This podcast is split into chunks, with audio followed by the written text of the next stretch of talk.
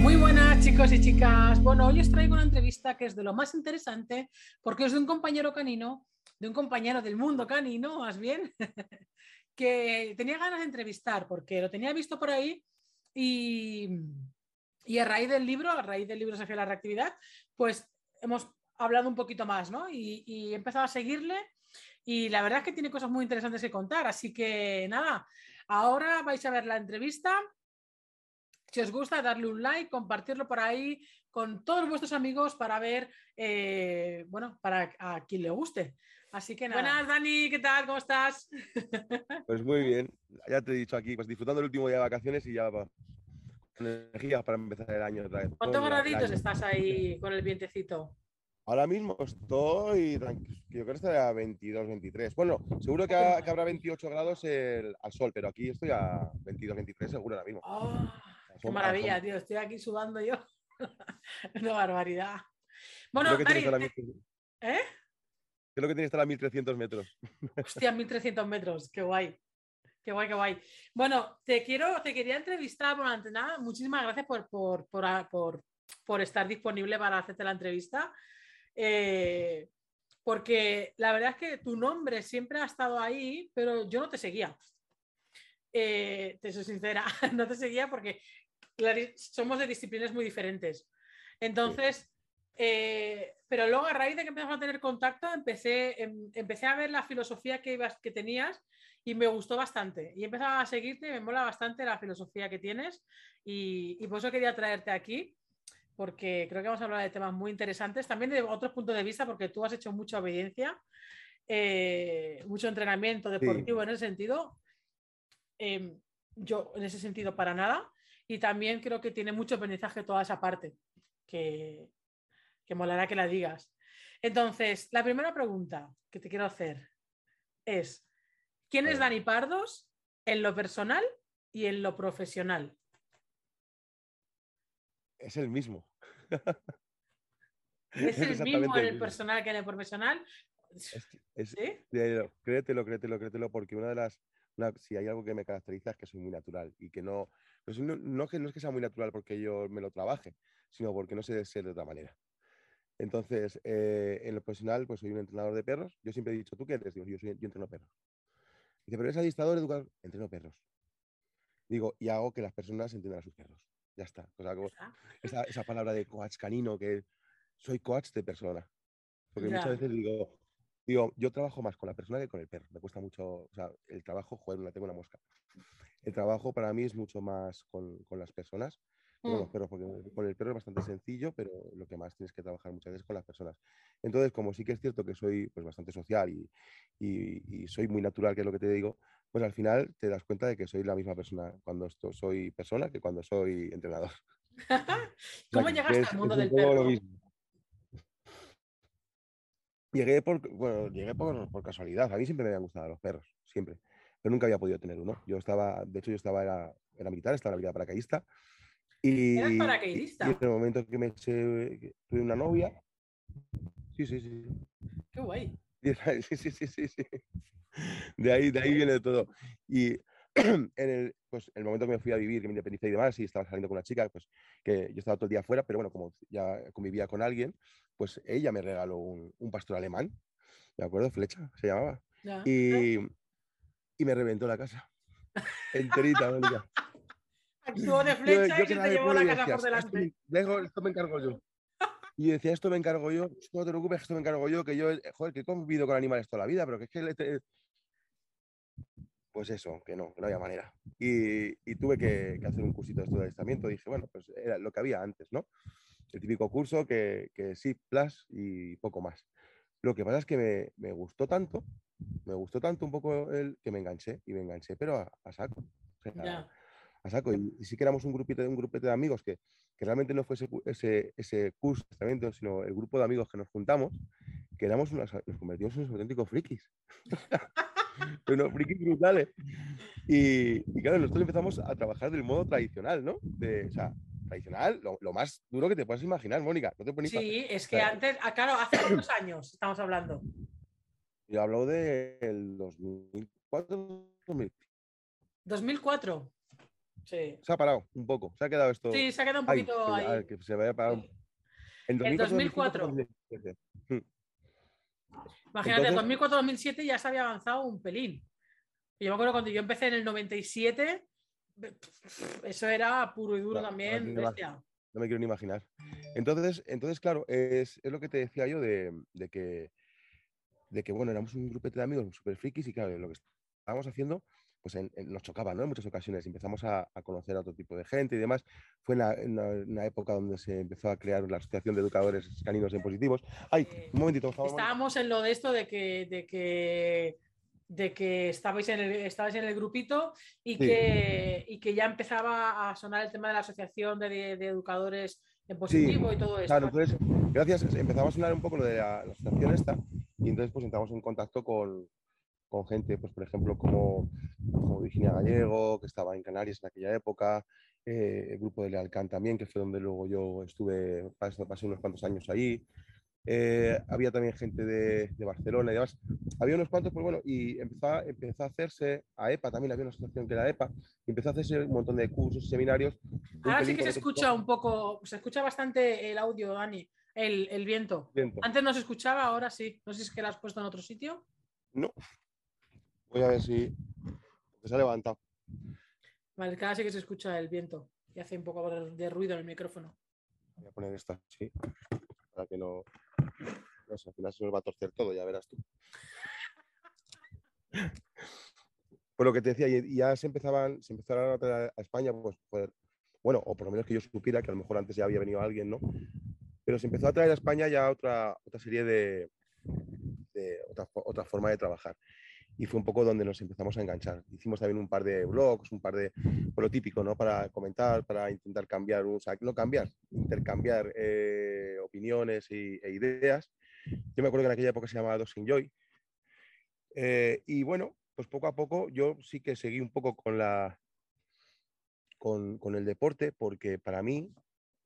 Eh... Pero tú empezaste con el deporte con, con OCI o, o, o, empezaste a nivel de conducta y, y, paralelamente hacías la parte deportiva. Hacíamos, hacíamos las dos. Yo me acuerdo cuando estuve, por ejemplo, en Lealcal, ya hacíamos tema de modificaciones, yo ya hacía domicilios y, la parte deportiva. ¿Qué pasa? Que yo, por ejemplo, me gustaba mucho la parte deportiva y al ser, seguía siendo militar, entonces tampoco tenía mucho tiempo. Entonces tuve dos años, me acuerdo, haciendo mucha modificación de conducta en casas y demás.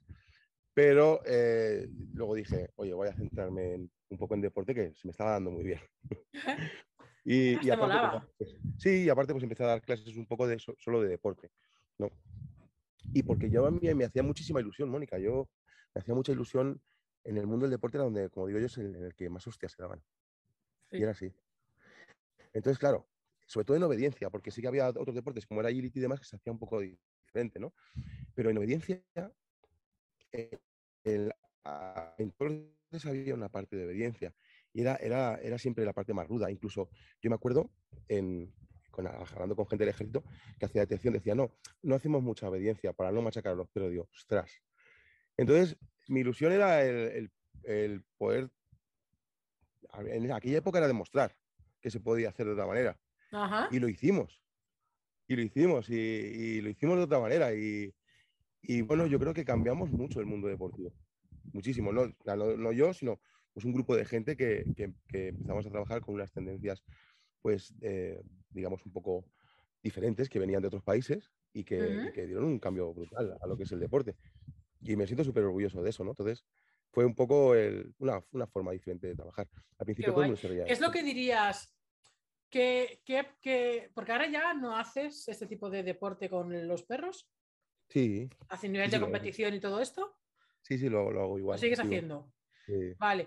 ¿Qué, qué, mm, ¿Qué diferencia ves o, o, o crees que hay o sientes con respecto al manejo del perro, incluso a la hora de relacionarte con él, de comunicarte con el perro, cuando haces estas prácticas deportivas con él, a cuando trabajas con el particular. Ya sé que con el particular trabajamos más la persona, pero en cuanto a ver al perro eh, y en cuanto a aprendizaje para ti, ¿qué diferencias ves que habrá millones, pero ¿cuáles son las más importantes para ti? Pues mira, yo, yo en muchas ocasiones, y esto igual te choca, ¿no? Porque tú me dicen que, educador canino es, diferente a adiestrador.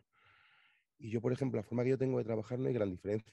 Lo único que cuando estoy trabajando con perros deportivos, sí que estoy trabajando con emociones muy altas, que el perro vaya muy, muy digamos, un poco excitado, ¿no? Y mm. cuando estoy haciendo trabajos, eh, digamos, en más, más comerciales, es todo lo contrario. Estoy trabajo, trabajando en los estados emocionales al revés, lo más calmados posibles, porque si el perro tiene un problema de comportamiento, pues no le interesa estar aquí. No, pero, pero es lo mismo, es exactamente lo mismo, pero aplicado como si fuera, digo, son dos deportes diferentes, ¿no? De una forma u otra. Pero para mí es, es, muy, muy, muy similar. Eh, sí que es cierto que, que, a lo mejor no nos, no nos movemos somos, somos, tan conductistas ¿no? a la hora de trabajar en la calle, porque luego aquí cuando enseñamos eh, trucos, habilidades o cualquier tipo de tal, pues sí que es un pelín, pero siempre, siempre estamos jugando muchísimo con, con la emoción, con, con, sobre todo estamos jugando muchísimo también con...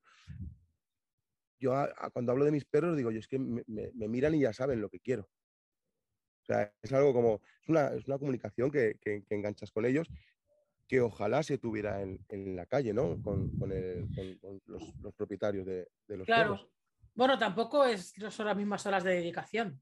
No, no, no. Pero es que, es que yo, por ejemplo, entiendo cuando la gente se piensa que cuando entrenamos algún tipo de deporte estamos mucho tiempo. Yo no entreno más de 15, 20 minutos, cuatro días a la semana. Pero que se gana muchísimo. Yo, de hecho, hace poco estaba comentándolo con, porque siempre se dice, oye, la obediencia no soluciona problemas de comportamiento. Eso, cierto no, lo siguiente. Pero tiene un montón de beneficios que luego te ayudan, un montonazo. Claro. Yo, yo estaba hablando de la Gerza, digo, jo, digo, de que he empezado a entrenar un poquito con ella, tiene más autocontrol, tiene más esto, me escucha más, tal. Y luego, como es un, tenía un puntito de reactividad con otros perros, porque la saqué muy tarde, mm. genial para trabajar y para comunicarme con ella. Y sobre todo para, yo veo que su gestión emocional es mucho mejor. Digo, ostras, digo, y lo único que hemos hecho ha sido practicar obediencia, no tiene nada que ver, no tiene nada que ver, no estoy aplicando nada de lo que he hecho aquí, lo estoy haciendo aquí, pero esta cabecita se está mueblando, ¿sabes? O sea, está... Pero seguro que previamente a meterle la obediencia a la perra, eh, tú has eh, ido trabajando quizás sin querer, porque ya, lo, ya llega un punto en que ya lo haces de manera con, con, con inercia, sin estar presente haciendo cosas, sino que ya lo haces como una rutina, como algo normal, como un hábito, el mantener siempre al perro con una estabilidad emocional bastante grande, eh, que no, eh, si se te sube, saber bajarla, saber que la perra tiene que estar bueno, más a un nivel... lo hacemos, lo hacemos a propósito, ¿eh? siempre.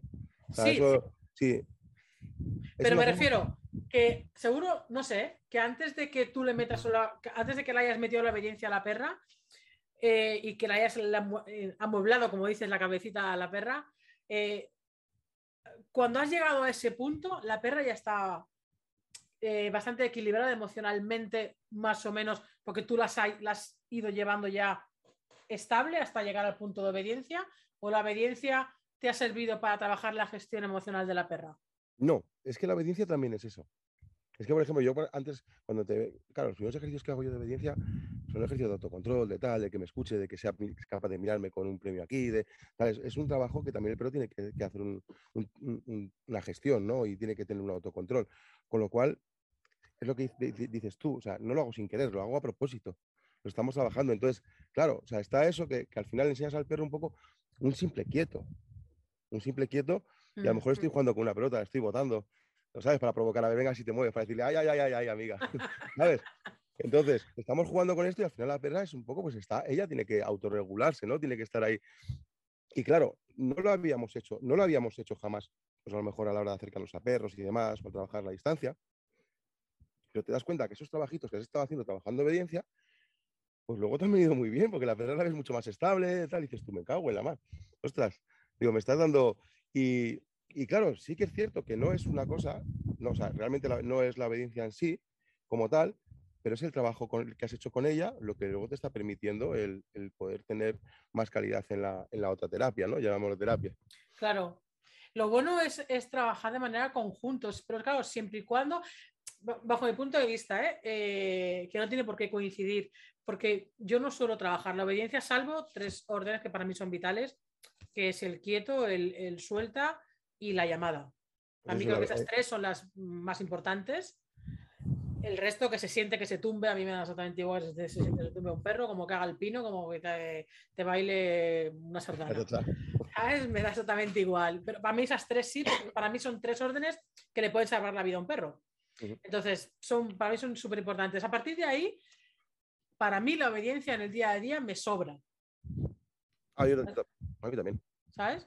Que luego se quiere hacer como habilidades, como tal, para, para rellenar la cabecita que dices del perro. Mm. Sobre todo perros que ya tienen, que ya son perros de trabajo, que tienen esta tendencia a querer trabajar realmente, pues oye, les viene de lujo porque estás trabajando cognitivamente al perro también. Sí. Pero en cuanto a la obediencia, ¿en qué, ¿en qué grado tú metes obediencia en los domicilios? Mm, mm, mm. Porque eso con tu perra sí, pero con tu perra estás trabajando ya otra serie de cosas. Pero Claro, ¿sabes lo que pasa? Que al final, pues cuando te les- sí que la metes de una forma u otra, porque, claro, eh, van a- hacen actividades. A ver, yo siempre cuando, cuando veo un problema, pues, lo comparo siempre con un iceberg, ¿no? Tú ves la puntita del problema, no te puedes ir a poner a trabajar. eh, imagínate, veo un perro que es reactivo, ¿no? En, desafía la reactividad. un perro que es reactivo, pues eh, no me voy directamente. Venga, vamos a ver cómo es de reactivo y vamos a ver qué tal. Y si hace esto, pues hacemos esto. Y si hace esto, pues hacemos lo otro. Sino que yo siempre hago, siempre, siempre, siempre me voy a ver qué, tipo de vida llevan. Porque muchas veces eh, lo que vemos es la punta del iceberg y, debajo hay, hay, hay muchísimas vemos el síntoma al final, no, no, no la causa. En, en un montón de, de- de problemas de comportamiento me he encontrado que simplemente arreglándole la vida al perro en casa empiezan a desaparecer solos. O sea, ni siquiera tienes que trabajar el problema de comportamiento como tal. No, O sea, porque al final es como un grito del perro frente a Claro. algo que está pasando muchas veces internamente o en la propia convivencia. Exacto, día, la exacto. rutina. Entonces, claro, les pongo unas rutinas. Claro, la forma de jugar. Ya se la, ya digo, espérate, vamos a cambiar esto. Claro, ya solamente jugando estamos metiendo obediencia. Porque si le, metes los sueltas, le metes el estate quieto un momentito para esconderle una pelota, porque en vez de lanzársela le voy a proponer otra cosa, hacer unos trabajos de búsqueda, haciendo tal. Claro, yo, por ejemplo, el- la obediencia mía está baja- basada en el juego. Con lo cual, en esa parte, lógicamente, ya está metida un poco de alguna manera. Claro, Eh. fíjate, yo ahí lo destaco de diferente manera. Yo para, claro, en mi cabeza, yo eso no lo cuento como obediencia en pues sí lo es, es. misma. Tienes que cambiar entonces eso. Claro, yo como obediencia lo enfoco más al trabajo más de obediencia de venga, me pongo y que el perro haga pum, pam, pam, pam, pim, pam, pam. Pero más a modo de obediencia, de la tradicional de toda la vida, ¿no? Eh, la que es aplicada en el día a día, pues lo que dices, el tema del quieto, de, de esconderle un juguete, tal y que cual, claro, yo no lo enfoco como obediencia, sino evidentemente como una petición que le tienes que hacer al perro, una orden que tienes que dar al perro, evidentemente para hacer cosas, pero no a modo de de 5 a 6 tienes Pues que hacer esto, esto y esto eh, con, el, con el perro. Para mí es lo más. Para mí es, para mí es un poco lo más importante. El- yo siempre le digo, digo, yo no le pido jamás una cosa a un perro si tú no has sabido eh, jugar, interaccionar con sus motivaciones y si tú no tienes unos roles de juego con él. O sea, el perro quiere estar contigo, sí, es, la- es hora de pedir. O sea, si no quieres estar, o sea, si no eres capaz de manejarte esto, no hora ni de pedir un sentado. Lo puedes hacer, sí, pero al final el perro pre- prefiere irse para allá en vez de estar contigo. Entonces, para mí, el- perro quiere que querer hacerlo. Es decir, venga, venga, venga, ¿qué quieres que te haga? Es como, venga, ¿qué quieres que te haga? Y, y, pues, importante, estamos jugando con sus motivaciones. No lo conviertas en un yonki. Porque Es que es otra. ¿sabes? Es como, es como un rato. ¿Bien? Ok, vuelve otra vez. Porque si no, al final lo que tienes es un perro que está, venga, pídeme, pídeme, para acá, para allá, que te hago el pino puente, que te hago lo demás allá. Es un poco, es un rato de interacción. Y encima, yo pretendo que sea uno de los más divertidos para el perro, pero luego. Y de hecho, además, soy muy pasota con ellos. Luego no les pido. Por eso, te- cuando me has dicho tú antes que yo, que en casa no, no pides gran obediencia, es que yo no pido nada. Porque ya la pido en ese rato. Claro, Entonces, un poco como mucho, a lo mejor lo que dices tú, una llamadita. ¡Ey, vení para acá que viene un coche! O, o algo. sí. Y no, tiene, lógicamente, no tiene la- ni la misma intensidad, ni tiene las mismas connotaciones que puede tener la otra, ni demás. Ahí simplemente con muy bien, chicos, eso es. ala". Porque me, me Sí, dicen, "¿Me has al final la interacciones?". convivencia, es que en la convivencia ah, del, del- del día a día, quitando esta parte de ejercicios de, de juego y tal, el resto es, es pura convivencia. Claro que puede haber alguna, como dices, alguna orden de lo que sea. Incluso, bueno, quitando esa, realmente la convivencia, poquita cosa más, el tema de la llamada. Pero no tenemos, mm, el hecho de querer estar pidiéndole constantemente cosas al perro es un poco dejar en paz, al, ¿sabes? Déjale respirar, por favor, al perro, déjale, como decimos, deja al perro ser perro. Yo, de hecho, de hecho, si a mí no me conocen, nadie sabe que, yo he ganado cosas de obediencia. Ven con los perros y dicen, yo soy muy hippie, yo van, los míos van, a, su, a, su, bola. De hecho, a veces parece que, que, que son, son mal educados, porque van entre ellos ahí muriéndose. Estos no son míos. Y, alguno me ha venido, eh, eh, está siendo dominante, ¿eh? Un perro con el otro. Y yo, déjalo, déjalo, que se apañan ellos bien. Esas son las mejores frases. ¿Qué ha pasado, ¿No que, está, que está siendo dominante con la perra? Ojalá que te domine. Pasa porque con la cachorra, con la laguerta, con la laguerta que no para de dar por saco al Will, que son los dos jovencitos Messi, pasa a ver si se va a su rollo y, dice, déjame en paz, brasas, Jesús no brasas. Y el, la lagarta y el Will están todo el rato. Ahora ya Will, ya poco a poco, ya con nueve meses, ya le está empezando a regañar. Y otro día, claro, el otro día eh, alguien vio como, como Will la persiguió, lanzándole bocaditos por detrás para, para que parara. Y yo, y yo, de hecho, le dije, muy bien, hijo, ya era hora, ya era hora. Y claro, me dice uno, está, siendo dominante, ¿eh? El Will con la perra. yo, Deja, deja que domine. bastante paciencia ha tenido ya. Bastante paciencia. No, bueno, no puede ser ese perro, por favor. Qué bueno. Qué bueno. Eh, ¿Qué opinas del estado actual del mundo del adiestramiento y la educación canina? ¿Hasta hacia dónde crees que vamos? Horrible. Horrible. Está, horrible, horrible, horrible. Horrible te voy a explicar por qué. Eh, no estamos regulados. Bien. Eso ya llevamos tantos años que ya forma parte del ADN. Pero claro, cuando te metes en redes como TikTok, te das cuenta que cualquiera puede decir lo que le dé la gana. Mm y que como no hay una regulación, como no hay un, o sea, aquí yo mañana pago autónomos y soy profesional. El otro día estaba escuchando a, un señor que decía, estos cursos de adiestramiento que hay ahora, ¿de qué son? Para tener un título, decía, eso es para colgarlo ahí, pero no vale absolutamente nada. Digo, madre mía, ojalá los hubiera tenido yo en su día. O sea, que luego tú, lógicamente, sí que tendrás que trabajar con, con perros y tener experiencia y demás. Digo, pero empezar con unas bases científicas de verdad, ostras, Sí, que un poco de conocimiento de lo que es un perro. Claro, que se tiene ahora. Entonces, a mí yo creo que está, y luego todavía hay, hay, hay demasiadas cosas que, que no se llaman por su nombre, bajo mi punto de vista. O sea, que es un poco como, yo tengo compañeros que siguen trabajando con, con collares de pinchos, eléctricos y demás, y ellos saben que yo no, o sea, no, no vamos a dejar de ser amigos, ¿no? Pero no puedes decir en ningún momento que determinadas herramientas no hacen daño. O sea, es un poco decir, no, chicos, no, esto funciona porque esto al final es, no, tío, o sea, vamos a, llamar a las cosas como son y joder, y no pasa nada. O sea, si, si, si no podemos, porque ahora el otro día habían puesto otro nombre, era eh, trabajar por pulsión o no sé qué. Bueno, era... bueno se va cambiando tanto, fíjate eh, cómo, cómo somos, ¿eh? Se va cambiando la, eh, esta rama más dura, va cambiando de nombre para suavizarla, pero es que la otra rama también se pasa del positivo al positivismo, ahora al amable, mañana será al, colega, pasado al... O sea, cuando se quema un nombre, va cambiando a otro, cuando se quema ese nombre va cambiando a otro, para decir lo mismo, que es al final eh, respetar al perro. Y espérate, porque ahora, sí que la voy a liar. que, que no soy propietario, que soy tutor, porque no es una cosa. Esa es otra. Esa es otra. yo lo siento mucho. O sea, yo porque tú te llames tutor o propietario, no, no, no, me, vas, no me vas a decir con eso que quieres más al perro. No. yo a, día de hoy, muchas veces lo digo, digo, yo soy un, soy, soy, un romántico, pero soy, soy, digo, joder, o sea, y en las clases mías, en mis propios los cursos lo digo, y se lo digo a la gente, digo, ¿qué pensáis que, digo, vuestros perros tienen el síndrome de Estocolmo? Se va todo. Digo, quieren, pero porque no les queda otro remedio. Digo, lógicamente, como digo, luego ya les, digo la verdad, lo que yo pienso, ¿no? Pero, pero vean cuando tú quieres, salen cuando tú quieres. ¿Qué tipo de vida llevan? La que tú quieras. Que tu, tu vida es pasear por el monte con correa larga, si no corran, pues no, eso no va a pasar. Que tu vida es que ser como yo, un friki del deporte, y a hacer un poco de deporte y luego irte a ver el monte, eso es lo que les va a gustar. Mm. Eso van a ser sus momentos, porque son sus momentos de salida de la cárcel, que digo yo.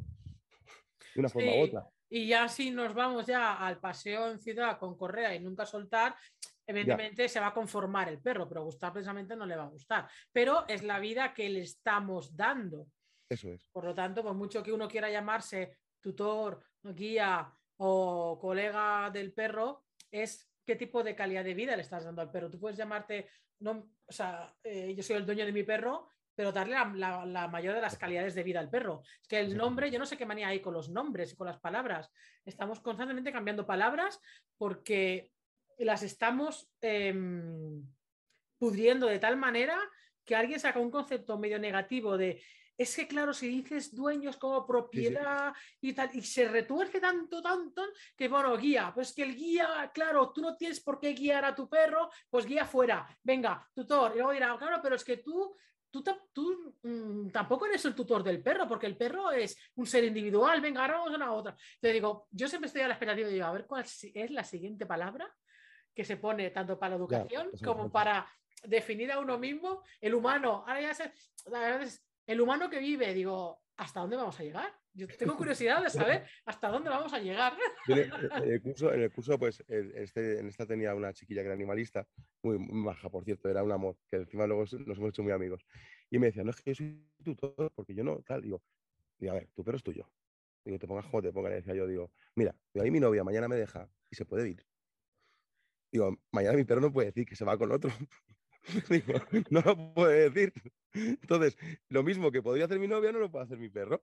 Digo, valóralo. Digo, y luego ya decides. Digo, porque si tu perro un día en el parque decide que conmigo es más feliz que contigo, ¿qué hacemos?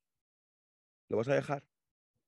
Digo, es que son cosillas, son chorradillas, pero que, joder, que es un poco que. Si, al final es lo que dices tú, ¿no? Pues, nombres que creo que lo que quieren, lo que buscan es un poco es la diferencia.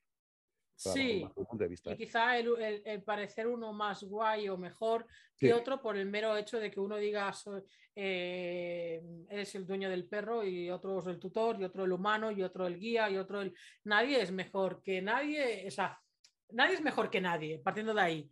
Y segundo, eh, quizás si tuviéramos que poner una balanza ahí sería no tanto el nombre, sino que vamos, qué tipo de calidad de vida tiene el perro. ¿Estás realmente satisfaciendo las necesidades del perro? ¿Estás escuchando realmente a tu perro? ¿El perro realmente vive tranquilo, con una rutina estable y tranquilo o no? O por mucho que tú seas un hiper mega guay tutor, no lo sueltas nunca. Es un perro que no se relaciona, o es un perro que no puede ni siquiera correr, o es un perro que sale dos veces al día eh, o una y está 15 horas solo en casa. Eh, pero me llamo tutor y soy chupe mega guay. Sí. Y luego yo, no sé, es que es un poco... No Dentro de esas filosofías, muchas veces yo creo cada uno, pues es lo que decías tú, no, tenemos la razón, la posesión de la razón. yo le doy un tipo de vida a mis perros que a veces puede parecer a, ojos de otra persona demasiado excitante, pero para mí me parece que es la sal de la vida que le das a ellos. No sé si me explico. Yo, creo que eso al final se traduce en cómo terminas el día. Si el perro cuando al final del día está tranquilo y te duerme se queda planchado, o es un perro que cuando llega a casa sigue conectado como si, como si no tuvieras desconectado el cable y, está ansioso, estresado y tal, como muchos de los perros que hay realmente, en, sobre todo en ciudades, también en urbanizaciones, ¿eh? que las urbanizaciones déjate estar. Yo llevo unos cabreos diarios aquí en la urbanización que da gustito, ¿sabes? Porque de 100 casas que hay aproximadamente saldrán como muchos cinco perros a pasear. Casi todas las casas tienen perro. Ya. ¿Sabes? Y dices, a mí se me llevan los demonios. Entonces dices, Mm, bueno, sí, claro, podrás excitar al perro haciéndole deporte con él, podrás hacer mucha actividad con él, pero es cómo termina el día. ¿Termina estable o termina frustrado? Y, hay una cosa también, ¿eh? porque yo, por ejemplo, esto, esto lo, he vivido. O sea, yo puedo convertir a un perro de trabajo, lo puedo convertir en una manta zamorana. Y lo, Perdona lo que voy a decir, pero puedo darle una vida de mierda que el perro no tenga ningún tipo de expectativa, que hagas ya y es, un poco como, creo que, tenemos que encontrar un, equilibrio, ¿no? Entre una actividad, un poquito de deporte, que el deporte para mí es súper sano para ellos. De deporte me refiero a ejercicio físico. ¿eh? Eh, me encanta el trabajar, eh, trabajar los trabajos de nariz, me encantan, me flipan, son súper divertidos y yo creo que es algo que se pueden, puedes jugar muchísimo con ello. a eso no te la acabas, no hay fin. No la acabas. Entonces, si le metes un poquito de ejercicio físico, unos, unos juegos, yo prefiero que en vez de, digo, juegos olfativos, ¿por qué? Pues que interactúe contigo. Mira, yo te los escondo, ahora vengo para acá, venga, búscalo para allá. Donde metes un poquito también de actividad y que tiene que estar pendiente de ti, pero luego tiene que meter la nariz y luego le dejas ese rato ahí que, venga, dale, dale cañado por ahí que sea autónomo él solo, que no, sin que te pida tu ayuda, porque en obediencia nos, nos, nos, encontramos muchas veces con perros que continuamente te están chequeando, ¿no? Claro. Pues, ¿Tiene alguna duda? ¿En qué? No, aquí es. Tú, tú verás. dale, dale. Sí, sí. yo no te eso mola porque les haces pensar. Sí, sí, sí, sí, sí. Y tienen que ser ellos, ya es como, no, no, tú, tú. pues yo creo que hay ahí, pues, no sé, que cada uno pues tenemos nuestra forma de trabajar y demás, pero que, que yo creo que ahí reside un pelín el, el equilibrio. Y, lógico, y para mí, súper importante, que lo digo en todas las clases, ¿eh? parece una chorrada, el descanso. La calma. Yo, Mis perros tienen que, tener, tienen que tener tranquilidad, pero tranquilidad de verdad, mínimo 12 horas, mínimo. Y a partir de ahí, yo sé, y luego es que rinden el doble.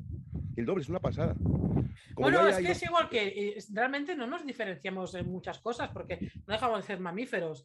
Entonces, el descanso es fundamental en los perros, en nosotros, en todo. Si queremos rendir, eh, tanto cognitivamente como físicamente, tenemos que descansar. Y mm, no descansan los la gran mayoría de perros no descansan el tiempo que tienen que descansar. Que estar en casa, pero estar en casa no significa estar descansando. Cuando están en casa, están estresados, están ansiosos, están, están revueltos. Y, el descanso, sí, para mí también es súper, hiper, mega importantísimo el que el perro esté durmiendo. O sea, estar en casa, estar todo en el ordenador leyendo un libro y está el perro estirado ahí, sobando y sin que te haga ni puñetero caso. Y dices, ah, es que no, es que no te pide nada, es que, ¿por qué quiero que me pida? Déjalo ahí, descansando y durmiendo. Deja que se aburra. Mm, eh, nos tomamos el aburrimiento y el descanso como algo negativo. Es como que hay que estar activo, activo, activo, activo, activo, activo. ¡Ey! Paremos un poquito, colega. estamos como, como al final trabajamos y nos vamos mucho con, la furgoneta a seminarios, a, competir o, a la montaña mismo. pues hemos trabajado mucho el tema de, la bariquene, lógicamente, desde que son pequeñitos. Y para mí es algo que, que, que yo hasta tengo hasta mi, propio postulado, ¿no? He estudiado, miraba continuamente cómo se quedaban, cómo se quedaban de relajados, ponía cámaras, ponía teléfonos, cuánto tardaban en relajarse cuando se quedaban ahí, cómo estaban cuando estaban entrenando con otro perro, tal. Y para realmente ver qué, qué hacían, ¿no? Cuando yo no les, claro, los tienes en la furgoneta. Hmm. Ahora, espérate que cualquier animalista nos tumba. Ya, furgoneta, qué temperatura, qué no sé qué, qué no sé cuánto.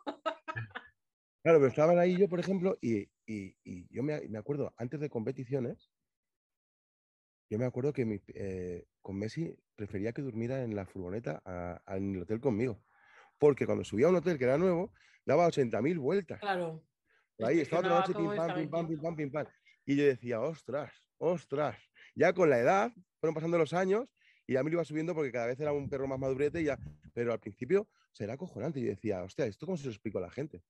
¿sabes? Que, está mejor en, en Claro, porque allá lo tiene asociado en la, transportín, la furgoneta con descanso y lo otro es algo muy novedoso, que tengo que investigar aquí hasta el último rincón que hay en la habitación.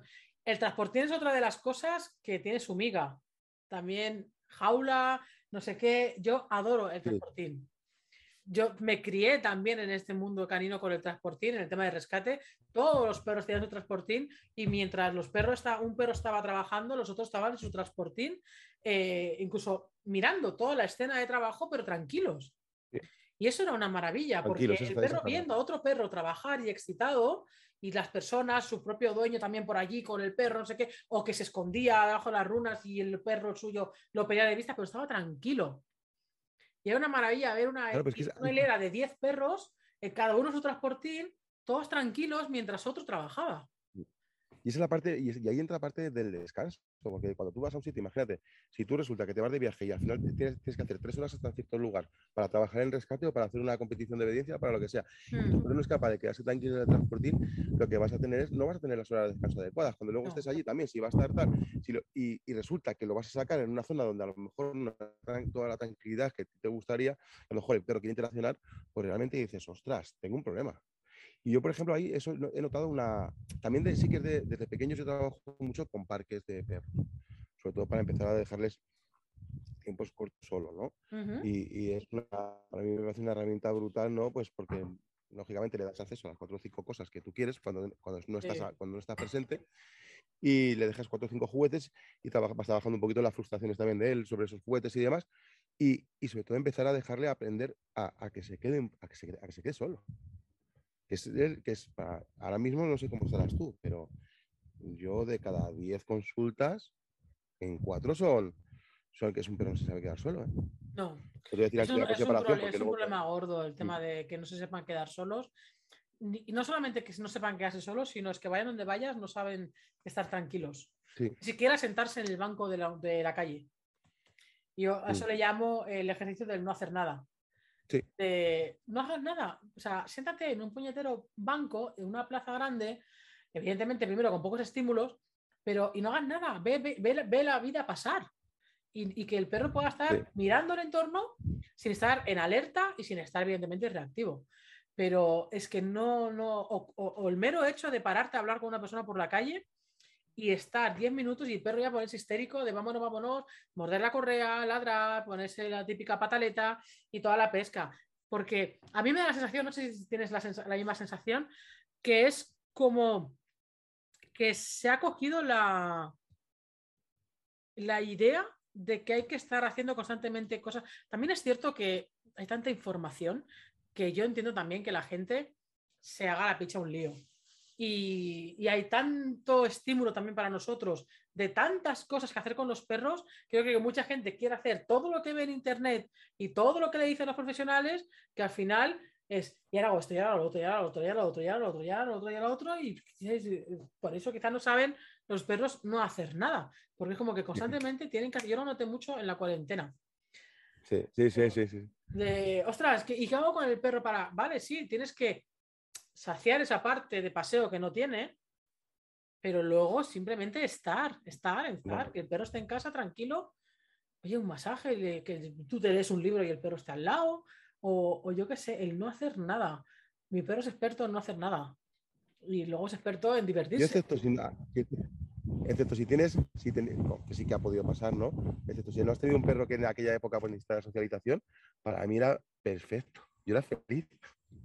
Yo decía, digo, digo, mira, resulta que tengo tres perros y puedo salir no sé cuánto tiempo con cada uno. Porque si me dicen algo, nada más que decirle, pues me invento cualquier historia, no, es que este se iba mal con el otro, no lo puedo sacar juntos, tal.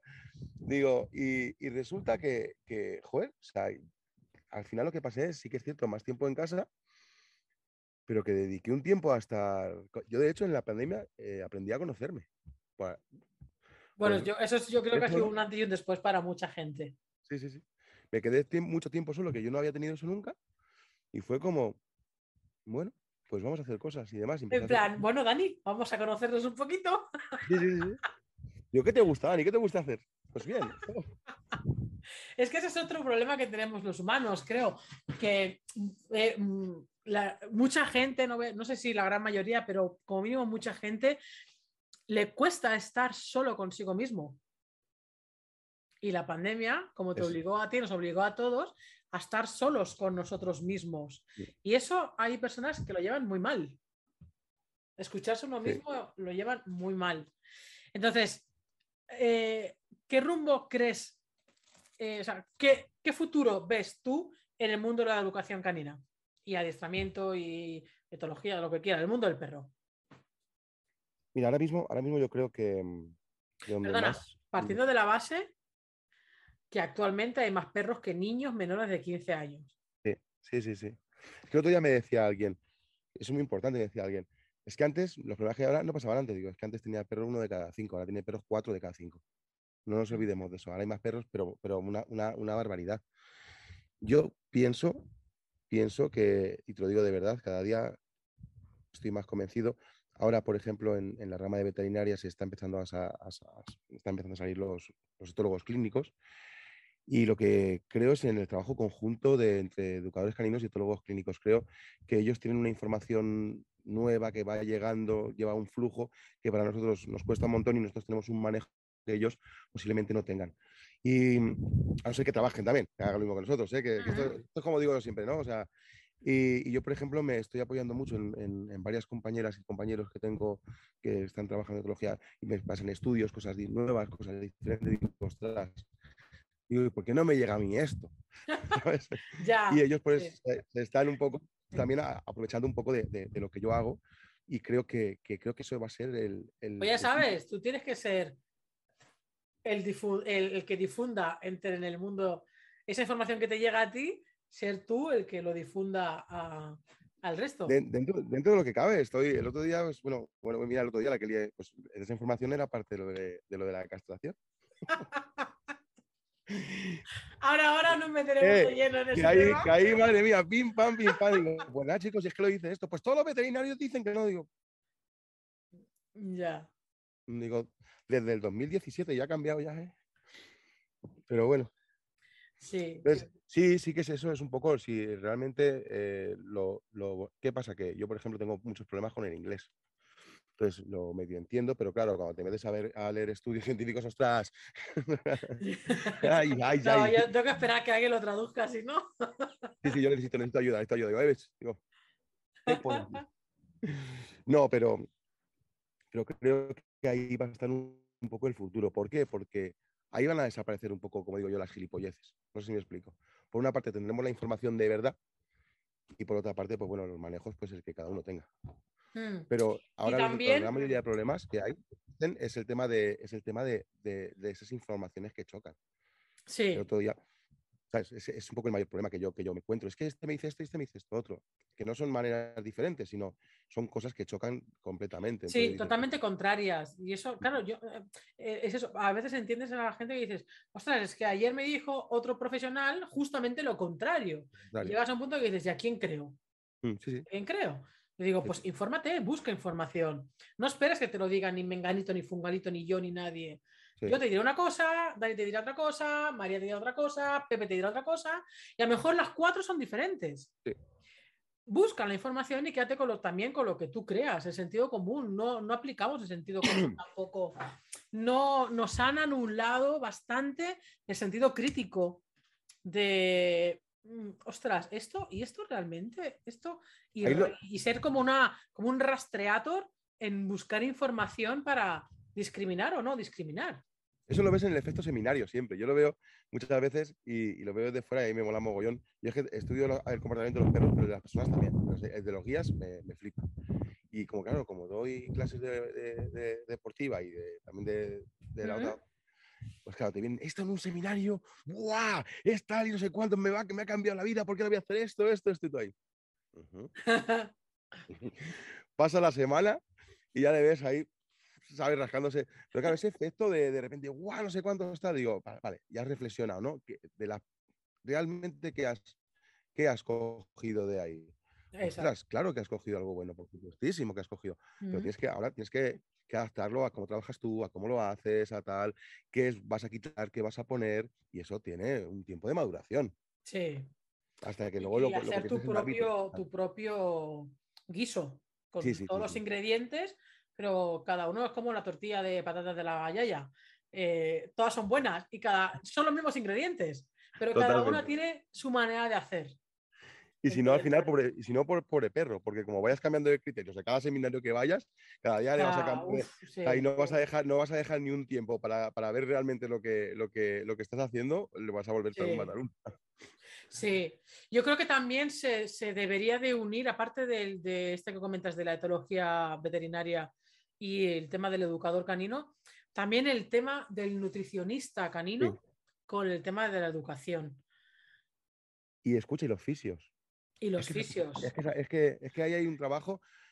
yo ahí digo, es que ahí tenéis que, los que son veterinarios, al fin y al cabo, tenemos que estar espalda con espalda, todos, de una forma u otra, tenemos que estar espalda con, con espalda y, y, en vez de, como lo que pasó el otro día, en vez de, de, coño, incluso con la gente de las protectoras, con las cosas, es que tendríamos que estar trabajando todos al unísono. Sí. sería un poco de cómo conseguir las cosas realmente de verdad y las buenas. Decir, oye, ¿qué pasa? Oye, Dani me está diciendo esto. En vez de ir, voy a poner Dani y decir, ¿por qué me lo está diciendo? No sé si me explico. Sí. Porque yo sí que les entiendo a ellos, pero eh, que necesito que entiendan por qué lo estoy diciendo yo. Claro, pero es eso, como de ti recibir una información, de otro recibirán otra y de otro recibirán otra, y, muy posiblemente hayan cosas que choquen, ah, dices, bueno, a ver. Y entonces aquí ya cada uno lo que tienes que decir, a ver. Que te caiga mejor. ¿Qué hago con esto? ¿A quién, a quién creo? ¿O qué cojo de uno, cojo de otro? ¿O cuándo cojo uno y cuándo cojo otro? Porque el tema no es cojo este para siempre. Eso es. Es para este caso o este momento o este perro o este tal, te cojo a ti, para este otro te cojo a ti, para este otro te cojo aquí. ¿Sabes? Es un poco eh, irlo combinando. El tema de, para mí, el tema de la alimentación también a mí me creó. Eh, yo veo que tú usas las dos cosas. Sí. Tú usas la natural y el pienso. Yo pienso las dos. ¿Por qué usas las dos? ¿Qué beneficios le ves a uno y qué beneficios le ves a la otra? ¿Y qué contras le ves a uno y qué contras le ves a la otra? Pero pienso lo que le veo es la comodidad. comodidad nuestra, puro. Es como comodidad comodidad que, que, a lo mejor el, la natural, pues al, estar congelada, al moverse, al tal, pues eh, me, me, puede producir más, más, más problemas, ¿no? Entonces, eh, yo como viajo, como me muevo mucho y demás, luego también, ojo, también depende qué tipo de bar utilices, si la, la tienes ya como, o sea, si la compras preparada como yo, es cara, no es barata. Sí. Si para perros grandes es cara. Si la preparas tú, pues es un un tiempo también. Es un tiempo que tienes que dedicar a prepararla. Entonces, al final yo lo utilizo un poco por comodidad, por tener dos alternativas. Decir, ostras, me ha fallado esto. Toma. No sé si me explico. Entonces, es una forma de, decir, vale, eh, considero que la dieta natural es mucho mejor, pero eh, tanto, a lo mejor tanto económicamente o por mi, estrés de vida que llevo, pues que necesito esto, necesito eh, poder alternar. Y, es lo que estoy haciendo ahora mismo. No sé hacia, hacia qué lado iré al final, porque yo, yo antes daba solo, era piensista. Mm. antes solamente daba, pienso. ¿Cuándo, ¿Cuándo, empezaste a meterte en la natural? Pues empecé hace unos dos, tres años, lo que pasa es que lo hacía yo. Entonces, pero no hacía, por ejemplo, no hacía. Yo me di cuenta que tenías que hacer un buen curso y estar preparado para poder crear tú un buen, buenos menús.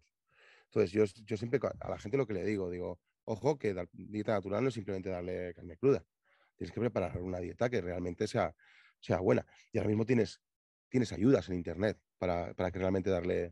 Lo puedes hacer, pero tienes una dedicación. Entonces, yo sí que es cierto que yo mezclaba. Yo mezclaba y al principio empecé, pues bueno, pues dándole huesos carnosos simplemente, ¿sabes? Algunos días. Empecé con eso. Luego, que si carcasitas, venga, vamos a, vamos a preparar alguna. Venga, vamos a preparar alguna de las que. Venga, que esta que es con zanahoria, no sé cuánto. Venga, vamos a hacer.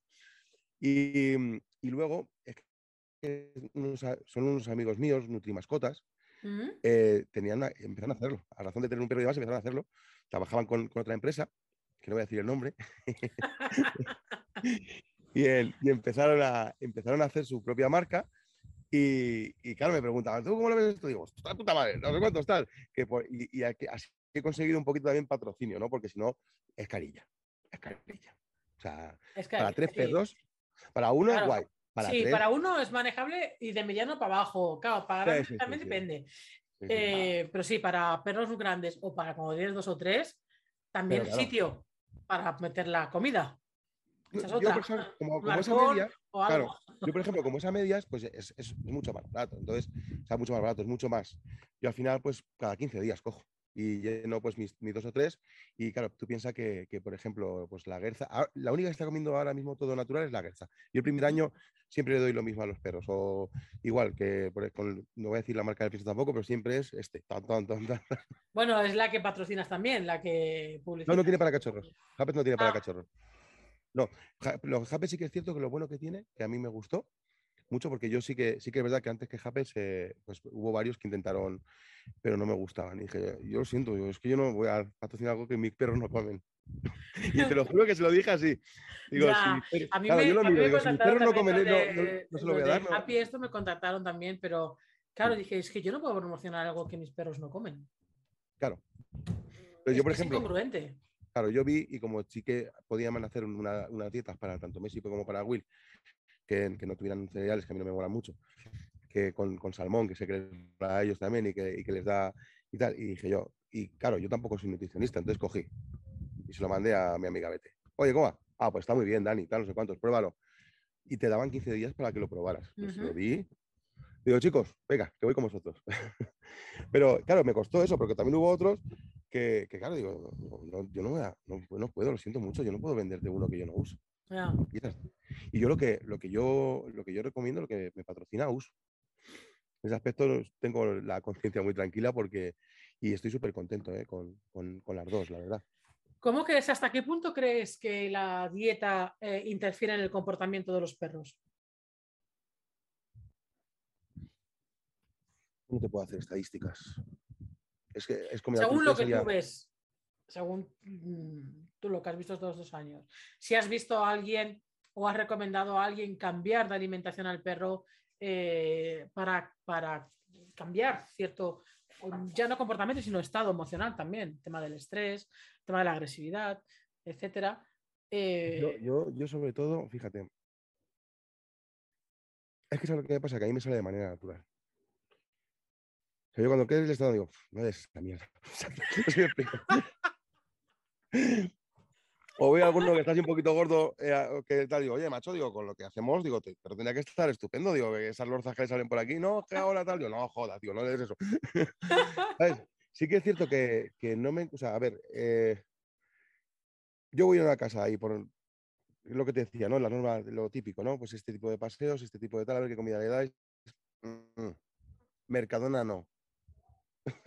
vale, o sea, pienso del, campo, pienso del campo, te lo hago yo ahora mismo así con unas cuantas harinas. Así, digo, no, no creo que sea bueno para tu perro. Pero sí que es cierto que no me he metido mucho en ese rollo, sino que he recomendado lo que yo creía que era un poco, un poco mejor. Porque realmente tampoco, tampoco he podido tener una, una estadística o saber realmente si el problema provenía de ahí. Sé que están, entonces intento recomendar lo que... Y, y, y sí que es cierto que yo he recomendado que vayan a nutricionistas a veces, en casos un poquito complicados. Digo, analítica y a nutricionista. Digo, venga. Digo que, creo que a este perro le, puede venir bien. Pero sí que es verdad que ahí me, me, sobrepasa un poco. ¿eh? no, claro, no es nuestro campo en sí mismo, a no ser que, que se forme como nutricionista. Pero, pero si a la que rascas un poquito te das cuenta, es que es, vuelta a lo que te decía antes de que hay ciertas cosas en las que nos parecemos mucho por el mero hecho de ser mamíferos, que nos, evidentemente a nosotros también nos, eh, nos interfiere mucho la alimentación que comemos en nuestro carácter también. Al final, como todo, somos lo que comemos. Y la alimentación es lo que sustenta la vida de alguien, más o menos pero la calidad de la alimentación juega un punto muy, muy importante. Yo la verdad es que me alegro mucho de que, de que cada vez hay más gente que se está planteando también ese tema de los piensos. Em, yo por suerte, por suerte, yo estuve muchos años con pienso, muchísimos años con pienso. Mi madre, que normalmente siempre las generaciones antiguas eran más de de pensar, o sea, de como que, bueno, al perro como lo que, lo que sobre o lo que tal, ¿no? Y, o lo más barato o lo más tal. Y yo me acuerdo que mi madre me echaba unas broncas porque mis perros comían pienso. Pero unas broncas me decía, come tú todos los días esa mierda, come tú todos los días algo seco, come tú todos los días no sé qué, pobre animal, pobre no sé qué, pobre perro, no sé qué. Y, yo estaba muy comida en la cabeza, que no, mamá, que no, que es de verdad que es lo que el perro necesita, que es lo mejor para él, no sé qué, o sea, cabeza tan comida también. Pero, ostras, vas, a menos lo que me pasó, que vas despertando conforme vas, bien la, vas viendo la cantidad de enfermedades tan variopintas que están saliendo en los perros que antes nunca habían salido y dices, esto, esto tiene que venir por algún lado. Y, y yo personalmente cambié, es, cambié por eso, por, lo de la alimentación, por el tema de las enfermedades. Y cada vez hay más gente que está cambiándose a la dieta natural. O sea, me alegra que la gente vaya, vayamos entre todos abriendo un poco la cabeza en ese sentido. Y, y como mínimo nos cuestionemos las cosas. Igual que el marrón donde vamos a hablar ahora es el tema de, el tema de la castración. Cuando esto es un tema muy, muy, muy polémico, aquí nos van a llevar, hostia, nos van a, una de dos, o la persona cierra el vídeo o los pone fino en los comentarios. Bueno. ¿Cuándo castración sí? ¿Cuándo castración no? ¿Castración sistemática en plan uno tras otro sí? ¿Desde qué edad? Eh, ¿Qué opinión tienes al respecto de esto? Vale, yo, yo lo primero que a mí me parece más importante, yo no me voy a meter en temas veterinarios, quiero decir. Eh, yo tengo una serie de estudios, no tengo problemas en pasar. Yo no, no me acuerdo de qué revista era, es una revista veterinaria. Eh, incluso ellos mismos en el mismo estudio te dicen que hay que seguir, que hay que seguir estudiando este tipo de cosas porque todavía no tenemos todas las cosas claras, ¿no? O sea que esto va a avanzar mucho en los próximos años, estoy seguro. Y mm, yo lo que sí que tengo claro es que influye en el comportamiento. Y lo he visto muchísimo, sobre todo en perros inseguros. Y lo he visto. O sea, no es algo que yo. Claro, que a mí cuando me llegaron este tipo de estudios y tal, digo, digo joder, por fin. Alguien lo, Claro. lo estamos Pero fíjate, es jodido el ver algo que, que lo tienes en tu día a día con una diversidad de perros Sí, grande, porque no es tu perro, Mm. son muchos perros que ves. Entonces dices, ¿me lo tiene que decir un papel? No, Sí. si lo estoy viendo con mis ojos, ¿sabes? Claro, entonces yo, al por estudio. ejemplo, en ese aspecto yo creo y considero, y además, pues hablando también con, la, con mi compi, la, la fisio que es, que es- la fisio, la, la Bete que es fisio, pues también influye también en el crecimiento. El otro día me decían que no, que sí, que sí, que sí, que también influye en el crecimiento. O sea, que al final las hormonas tienen que hacer su trabajo.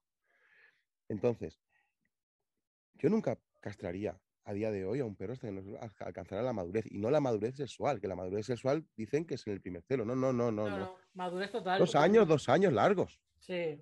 Yo lo siento. Y si todavía con dos años, años largos creo que tengo problemas de inseguridad, igual le dejo un poquito más. Que sí que es verdad, que, que es cierto, que es cierto que las hembras pues, pueden tener el tema de lo- del cáncer de mama, pueden tener la piómetra, la piómetra está a la orden del día. Es raro si no castras que cuando tengas 10 años no tengas una piómetra. Claro, pero es que, ¿quién te dice a ti que tú no vas a tener una enfermedad aquí a 30 años? Exacto. O sea, ¿y te vas a quitar la próstata con 10 años para evitar tener un cáncer de próstata cuando tengas 50? Es que es Claro, pues yo, por ilógico, para ejemplo- mí es ilógico. Claro, pero yo, por ejemplo, al final digo, vale, pues, es posible, como, le, como intentaba convencer, el otro- bueno, convencer, como intentaba hacer entender, ¿no?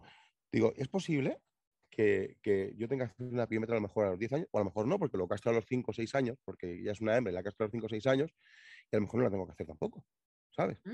Digo, pero imagínate, es posible que tenga que hacer esto, pero a una perra que es insegura la voy a condenar a toda la vida por hacer una intervención que se la voy a hacer de la otra. O sea, que es que Sí. la, y que, y que bueno, que, que esto también es que las piómetras, yo los casos que he visto han sido súper de- detectables. Sí que es cierto que si Sí, no la es que operas se es, detecta muy, muy pero la- les cambia, vamos, o sea, cambia el perro de un día al otro y ¿qué le pasa? Uf, venga, al vete, piómetra. Sí. Pero cambia brutal, o sea, no es algo que, no, lo tienes y no se le nota. No, no, sí se le nota, se nota muchísimo. Sobre todo en, en muchos aspectos, yo sobre todo en el carácter, yo tuve que hacer una piómetra a, un- a una Malinois hace muchos años mía y yo lo noté. Digo, ostras, esta perra. Y dice, no, ostras, tiene, tiene una piómetra, tal. Digo, joder, digo, pues nada, a castrar. Y, y Y, bueno, no pasa nada, es como. Es que, mm, es que no pasa nada. Si pasa No. algo, pues se soluciona y, y ya. Yo la misma operación que, que- que- que era la castración, la hice pues por una piómetra. Así que es cierto que lógicamente esperas a esto. Pero también vamos a jugar con las probabilidades un poco, ¿no? Decir, ostras, que lo que dices tú, a lo mejor no pasa nunca nada, a lo mejor sí tienes más, pero no es que regales salud. Te están diciendo también que, es más fácil que engorde. Te están diciendo que, las fisis óseas no se cierran eh, igual de bien si castras en- prematuramente. Con lo cual, ahora le decía yo, digo, ahora castras a los seis meses, despu- a los seis meses, perdón, a los nueve meses después del primer celo, imagínate no cierran bien las fisis, la perra gorda y demás. ¿Qué calidad de vida le estás dando? No. Que yo creo que, por ejemplo, nosotros- sea, hay claro, muchos efectos. Sí. Ca- Claro que hay los positivos, que los positivos es simplemente preventivos. Sí, sí, sí.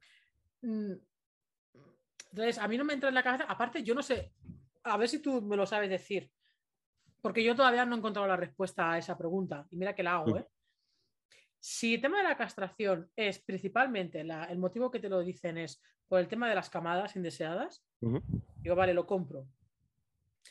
¿Por qué no se hace una vasectomía y una ligadura de trompas? Que evitas camadas y no tocas hormonas. Mm, Es que, es que de hecho, la gente está equivocada. Esterilización no es lo mismo que castración. Pero Es se engloba lo- normalmente todo. lo En engloban todo. Yo lo a, Leo lo tengo vasectomizado, a Leónidas, al Malinois. Mm. Una vasectomía desde, desde chiquitito. La tiene hecha. ¿Por qué? Porque iba a convivir con hembras y a mí no me interesaba que un día de estos requillú. Lógica. Y claro, ¿y qué pasa? Yo, por ejemplo, a, a- a Messi lo castré, porque también convivía con, con hembras y tuvo un pequeño problemilla de próstata. Y dije yo, no, no, no, no le dejo que pase Marcelos con hembras, porque yo le veía, digo, lo está pasando mal. Claro, Tenía una convivencia, digo, lo está pasando mal. Digo, claro. Ahí sí, ahí sí. Claro que hay motivos para Y, castrar y también. escucha, Mónica, tú no sabes cómo me pusieron por castrar a Messi, porque me estaban ofreciendo montas para aburrir, porque era campeón. Claro, encima el y- que, y- y ganaste digo, dos digo, chico, digo que mi perro, digo que mi perro lo pasa mal. O Ya. sea, digo que me da igual tus montas y, lo que, y tus negocios, ¿sabes? O sea, pero, pero es, es algo que, que la gente, pues a día de hoy, pues o parece no valorar o, o que le, le da más importancia a, pues, a, a esto, ¿no? Entonces Sí. yo todo lo que he hecho con cada uno ha sido eh, individual. De manera función del caso. Sí, Will sí. está entero. Y es maravilloso. Y no le voy a hacer nada. Y a la Gerza, posiblemente la castre. Posiblemente. O la esterilice, ya veremos a ver. Porque, claro, Willy y ella van a ser uno y otro. Carne. mm. Me va a costar un poco. Primero voy a ver que, cómo lleva el primer celo de ella. ¿Vale? Si no ha sido ya y no nos hemos enterado ninguno. Bueno, yo creo que, que el perro se hubiera dado cuenta. Sí, sí, sí, por eso te digo yo. Pero bueno, espero, espero, claro, pero como hemos estado de vacaciones y demás y han estado separados porque no me fío, porque ya, estoy- ya estoy Mm. esperando que llegue el momento, entonces pues los tengo a unos por acá y los otros en la otra parte de la casa. Entonces ahí, Entonces un poco digo, claro, es que no quiero llegar tarde, ¿sabes? Esos aspectos. ya. Y, y claro, pero yo he sido individual con cada uno de ellos y tomo una decisión a razón de lo que yo he creado. Es que, que me podía haber equivocado, por supuesto, Mónica, ya puedo haber cagado. Pero que no sea por- porque alguien me, lo ha, me ha dicho que esto se hace así, porque se hace así, y porque estás así, o que se haga así. Y es lo que digo, yo digo, me parece una ley, como sea la ley sea así, me parece una barbaridad. Hombre, partiendo de la base que hacer una castración antes, o sea, ya antes de lo que ya se hace ahora, me parece una, una absoluta locura. Y luego yo, por ejemplo, que era lo que decía yo con estos, con estos temas, aquí en España no se persigue. No se persigue absolutamente nada. Estamos con el tema de, venga, la ley de tal. Y aquí en España, por ejemplo, imagínate, el maltrato animal y un montón de cosas no se persiguen y no se, y no No, se, y no se El penan chip es obligatorio y cuando te inspeccionan el chip. Si Claro. siquiera cuando se te pierde el perro o te la atropellan, miran el chip. Yo en mi zona tengo, mis perros están, están genéticamente testados. O sea, testados. Pues lo hicieron en principio de, a- con afán recaudatorio, porque era para pillar las cacas. Es así. Ah, aquello de lo de la Sí, caca que sí, sí. salió. No, pues en, mi- en mi, en mi pueblo está, es así. Y es- tienen todos su, su test de ADN. Tú una vez tienes el test de ADN obligatorio, tú tu perro si lo encuentran por ahí saben que es el tuyo. Ya. No hay duda, no hay duda alguna. O sea, que te y ahora, que te pillen sin test y que te metan una, un- una, una hostia buena, o sea, pero que se persiga, eso, a ver, el test, tal, ah, os- ostras, no sé si me explico.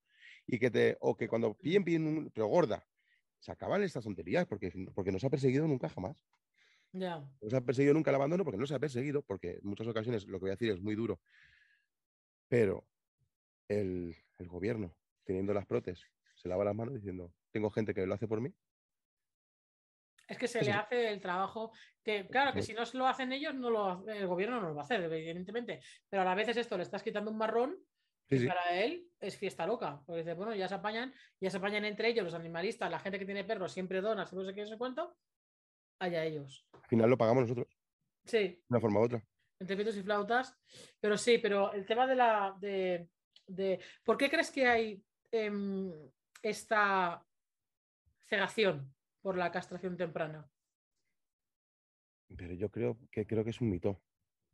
Es porque ha sido un mito toda la vida de que se, se regala salud y la gente lo cree. Lo cree. Es como, creo que es, ¿sabes? No, no, no, Y, pero, ¿y por qué? ¿Y por qué no sé? Es que yo, son cosas que yo a veces me pregunto. mm. El, vale, sí, eh, es como lo de los piensos. O sea, nos han- te meten una historia en la cabeza. Pero ¿en qué momento no piensas en y si no es verdad? O y si hay otras opciones.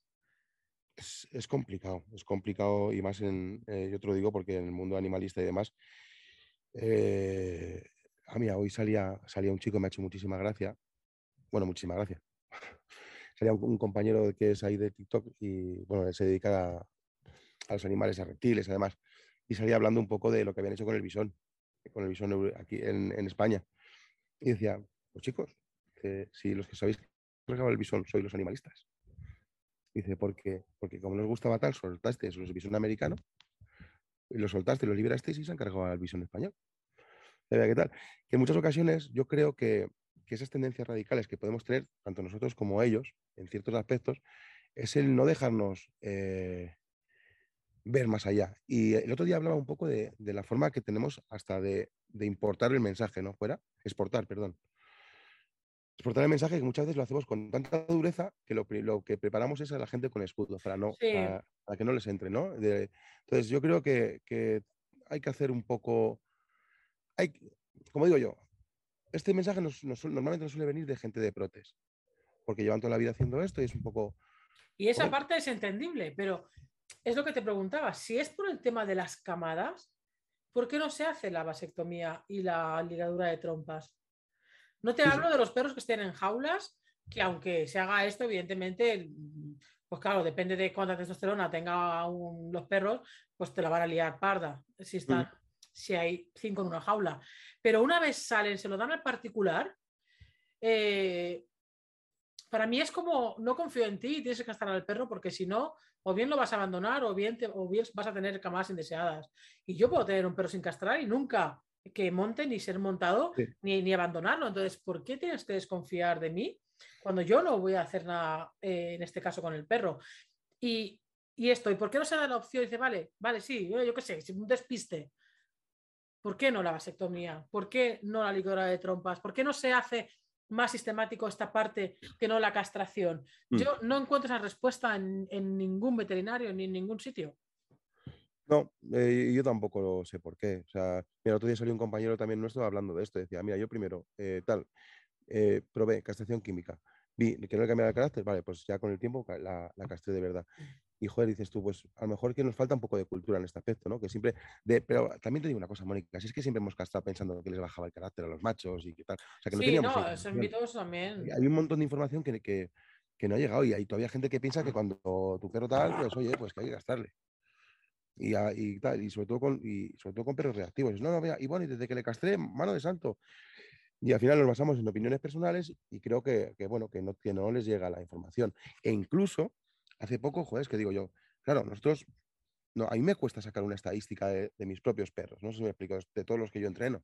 Mm. Claro, decía uno, mira, cuatro perros, todos castrados sin ningún tipo de problema. Digo, coño, te voy a sacar yo los míos sin castrar, sin ningún tipo de problema. Es que sacamos estadísticas personales, ¿sabes? Que, que, al final son casos personales que, que, no, que no van a ningún lado. Y yo creo que realmente, pues ahí sí que nos tendremos que apoyar muchísimo en los estudios más recientes, en las estadísticas más recientes, y ahí esto nos van a venir las universidades, ya te digo. bueno, pero ahí está el, el sesgo cognitivo de cada persona o de cada grupo, de por mucho estudio que haya, el seguir ah, con la creencia, porque en cuanto, en cuanto a alguien, eh, a cualquier persona nos tocan las creencias más profundas, nos ponemos de uñas.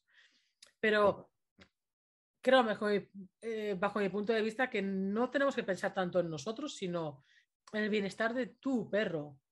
ya no a nivel ni siquiera en general, sino de tu perro, porque si cada uno pensara en el bienestar de su perro, haríamos un general. Sí, sí porque ni ningún particular tendría que criar, ni ningún, ni, ni, nadie tendría que criar con seis, ni nadie tendría que castrar con seis meses. ni una cosa ni la otra, ni nadie tendría que abandonar. Pero claro, se abandona porque están las pereras llenas. Se hacen crías indeseadas, pues también están las pereras llenas y se los tienen. O sea, es que somos muy complejos, el ser humano es muy complejo y creo que una cosa. Capitán no está castrado, ni lo pienso castrar. Y a veces me dice, ¿por qué no castras al perro? Tendría que estar castrado. Digo, ¿por qué tiene que estar castrado el perro? ¿Qué problema tiene el perro sin estar castrado? No, porque puede tener. Puede tener problema. Yo también puedo tener cáncer de mama el día de mañana. Me corto las tetas para no tenerlo. Sí, eso, eso es. es que es que es el mismo de esto, ¿no? Pues si el día de mañana tiene cáncer de mama, digo, ¿nos quitamos nosotras las tetas para no tener? ¿Cuántas mujeres hay con cáncer de mama? ¿Millones? Sí, sí. Quitaos los huevos también vosotros para la próstata, ¿sabes? Pues, a, lo, mejor nos vendría bien. bueno, más que para la próstata sería más para la testosterona. Exactamente, por eso te digo, por eso te digo. Hay, mucha testiculina por ahí. vale. Eh, ¿Qué le dirías a la gente en cuál es el aspecto, según tu punto de vista, de tener en cuenta en dos ocasiones. Uno, cuando la persona va a introducir a, su primer perro en casa, que nunca ha tenido perro, y va a introducir su primer perro en casa, que tiene que tener en cuenta. Y dos, en el caso de que ya tenga un perro y quiere introducir otro perro al grupo. Vale, el, segundo es, diferente, pero el primero lo tengo muy claro. el primero le pegaría una chapa brutal. ¿Estás seguro? es, un poco como, o sea, no has tenido nunca perro, o sea, te dejo el mío, o sea, y, de verdad, ¿eh? O sea, toma, tómate la cachorra, tenla cuatro días, o sea, solamente sacarla, o sea, es, sabes que esto te va a cambiar la vida, viajes, eh, comida, dinero, veterinario, o sea, es, hacerle consciente de todo lo que va a ser. Todo lo negativo. Que aún así quieres, cojonudo, yo te ayudo. Vale, venga, vamos allá. Pero, o sea, tener un perro no es muchas veces como, como dicen, como tener un hijo, es peor. Es peor, o sea, te cambia absolutamente todo. Y te condiciona mucho todo. O sea, pues yo con mi hijo puedo viajar, con mi perro tengo, tiene que ir en bodega. y, en muchos hoteles no te dejan estar con él, ni en piscinas, ni en playas, ni nada, cosa que con tu hijo sí. cambia, cambia muchísimo todo. Y luego, pues, es, un poco como es una. No coges un, perro para un tiempo, coges un perro para 14, 15 años. Tienes que meterte esa, esa idea aquí. 14, 15 años de tu vida para esto. ¿Quieres? ¿Quieres compartir esa pasión enfermiza? Venga. pues ya te ayude, pero sobre todo hacerle consciente de lo que, de lo que es y de que, de que, y de que es un cambio brutal. Yo me hice muchas veces, yo noté que mi vida cambió, pasé de salir los fines de semana a estar los fines de semana con gente con perros. Ahí me cambió la vida, pero por completo. ¿Por qué? Porque me, porque, pues bueno, hombre, no te digo que no, que no puedes salir una noche, lógicamente puedes salir una noche, pero, claro, es que te, condiciona, te condiciona un montón de, un montón de cosas y, y bueno, y tienes que dedicarle una atención, porque luego hay, por ejemplo, perros pues, que, lógicamente veo yo que no tienen esa atención, ¿no? Y, hay que concienciar también un poco que, él necesita un tiempo tuyo, importante. Y es importante, un tiempo muy importante de, tu vida. Sí. y a esas personas que meten su primer perro, tú eres, porque a veces eh, a mí me llegan preguntas de qué tipo de perro es aconsejable para, para mí que, que nunca he tenido perro. ¿Crees que hay perros que son aptos para ser el primer perro o que cualquier perro es válido para ser un primer perro? Creo que depende del carácter de la persona. Me voy más al carácter. Sé que hay razas más complicadas, que pueden ser más complicadas, pero eh, yo muchas veces me voy más al carácter de la persona y veo gente que a lo mejor pues tiene más paciencia, tiene más tal. A lo mejor si veo una persona, por ejemplo, imagínate como eh, el otro día como mi hermano, que, que es un tío muy nervioso, ¿vale? Y tiene muy poca paciencia no, pues a mí me, gusta esto. Digo, no. no, no, no, no, no, este no. Digo, un labrador. o un no sé cuántos, algo parecido a esto. Digo, si no. Y además le dije, digo, vamos a una prote. Vamos a prote. Digo, vamos a, ver un perro que tal. Y damos unos paseos un día con cuatro o cinco perros, a ver qué tal. A ver cuál. Coño, uno que te caigas bien con él, que, que mm. veáis que, que, esto. Pero cuando lo vas a coger, y a lo mejor lo vas a coger o bien de cachorro, o vas a coger de una raza en particular porque quieres, yo sí que me fijo más en el carácter de la persona y... Estilo de vida, tiempos. Y, que, y, decir, oye, pues tienes esto, tienes tal, te gusta tal, pues, puedes tener un perro. Puedes tener un perro de estos. Pero sobre todo me fijo más en el, en el carácter. sí, que pueda haber compatibilidad mm. de todo, de carácter de, y de rutinas. y que va, a ser muy parecido. Un carácter de santa paciencia eh, y se quiere coger un mal y un border collie, pero luego tiene una hora al día para dedicarle al perro. Exactamente. No vas a tener un problema. Va a tener un problema quizá con el piso o con la casa. con algo, con algo, porque por algún lado tiene que salir la, energía. sí, que... no se destruye.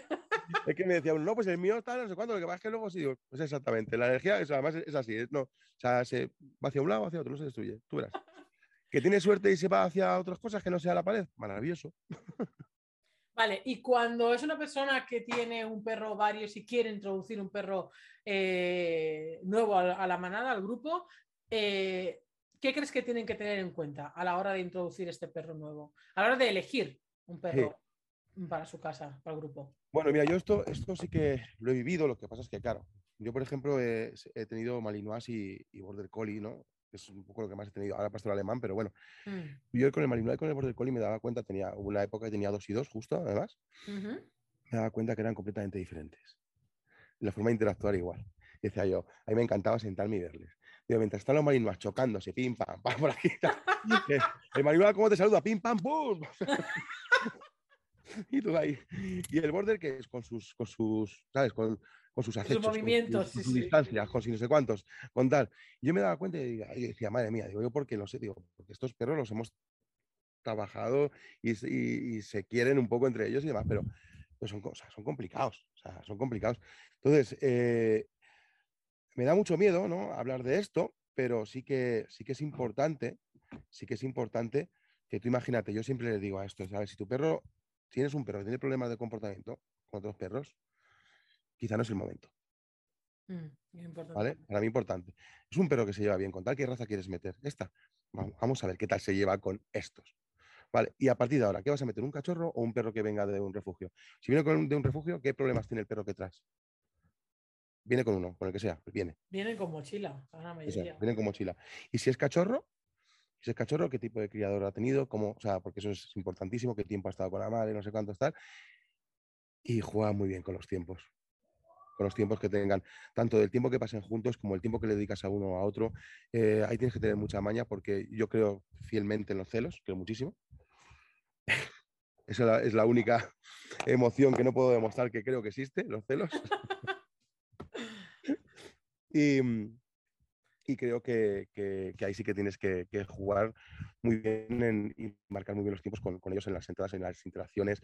Tal. A mí me gusta mucho interaccionar con los dos a la vez, que vean que, pues, desde que son pequeñitos y, bueno, pues hacer pequeños juegos con ellos, pero interaccionar con los dos y que se vea que es agradable, ¿no? Que sea un juego entre, entre, entre los tres un poco, ¿no? Pero sobre todo, pues para mí lo más importante es un pelín, pues el que el, también el, el, ver qué tipo de perro vas a meter, qué tipo de carácter tiene el que ya tienes. Si viene de prote, pues qué tipo de carácter viene, viene el otro. Y, y, y realmente si, si, ver si, la, si hay posibilidad de entrar, o a lo mejor tienes que abortar misión en ese momento. Pues si yo resulta que tengo un perro y es que tu perro tiene problemas con todos los golden y quiere meter un golden, pues estamos apañados. O sea, es que esto yo esto lo he visto, ¿eh? Ya. No es que el perro tiene tal, pero va a venir muy bien un hermanito. Digo, pues a lo mejor no. O sea, a lo mejor lo, lo peor es que un hermanito. Coño. Se lleva, bien con todo lo que, se lleva fatal contra los perros. Y dice, no, es que es indio. Ya, claro, hay que analizar muchas cosas ahí antes de, antes de meter y luego la adaptación, que mm. dura meses una adaptación, una buena te iba, te iba a decir hasta años, porque yo hasta que, de verdad, ¿eh? esto es un pensamiento mío, Mónica, ¿eh? el perro desde cachorro, adolescente y hasta que tal es año y pico largo. O sea, yo, o sea, pero largo. Yo muchas veces digo, los perros pasan por varias fases. Ahora a mí la mía, la lagarta está en adolescencia, insoportable en algunos aspectos, maravillosa en otros. irá poco a poco, pero claro, también es un poco como, es una evolución continua que los perros al final, los otros mayores están sufriendo. Sí. sí, la locura de un adolescente. Sí, y lo están sufriendo. Mm. Es un poco como, ostras, ¿a qué? Sobre todo es que tenemos que pensar, yo siempre a, mis, a, mis, a mi gente les digo, eh, tu cachorro no lo mezcles jamás con un adolescente, jamás, nunca. Mala influencia. Y me dice, ¿tienes un adolescente? Tampoco un adolescente, tampoco. los adolescentes no deben, o sea, no. Yo soy egoísta. Digo, claro, con perros mayocetes, que sean más calmados, que enseñen cosas, comunicarse y demás. Un adolescente no. Ni cachorro ni, ni tu perro adolescente. Y claro, yo, por ejemplo, eso lo hago con, con, los propios míos, los hago. A lo mejor a puedo dejar jugar un rato, pero no dejo que cogen hábitos del otro. Hombre, jugar un ratito, iros un ratillo ahí, están, estén un rato enredando, sí, pero sí, ahí. Sí. Pero sí, sí, los, los adolescentes. Ah, eh, es mi etapa preferida en el sentido. Cuando la, algún alumno está en la etapa adolescente, su perro, digo, uy, qué divertido. Digo, ahora sí que te va a divertir. Incluso cuando lo pasas medio mal, entre comillas, en la etapa de cachorro o tal, digo, pues sí, digo, si ahora lo ves así, digo, cuando digo, espérate que tu perro entre la adolescencia. es que el otro día terminamos bueno, hablé con, un chico de, que había estado en un curso anterior mío de estos que hacemos de básicos, un poquito básicos. Yo les digo, hacen cuatro cositas de obediencia mínimas, chuminadas un poco la llamada, el tal, lo justito, pero les mm. enseño un poco a entender, ¿no? Les enseño un poco principio de aprendizaje, cuatro, cositas, ¿no? Que le llamo tener el carnet de perro. Sí. ¿Vale? Y, me venía y me decía, joder, Dani, me acuerdo, me acuerdo cuando, cuando me decías que con el cachorro dice, joder, prepárate que luego viene la adolescencia. Dice, dice, y la pasó, la, dice, entré con la adolescencia contigo en el curso todavía y dice, joder, ahora es una maravilla. Y digo, ¿te acuerdas que también te dije que el perro iba a mejorar y no solamente iba a ser por lo que yo te he dicho? O sea, que no pensaréis que era por lo que yo había hecho, sino que los mm. perros tienen fases, tienen unas fases.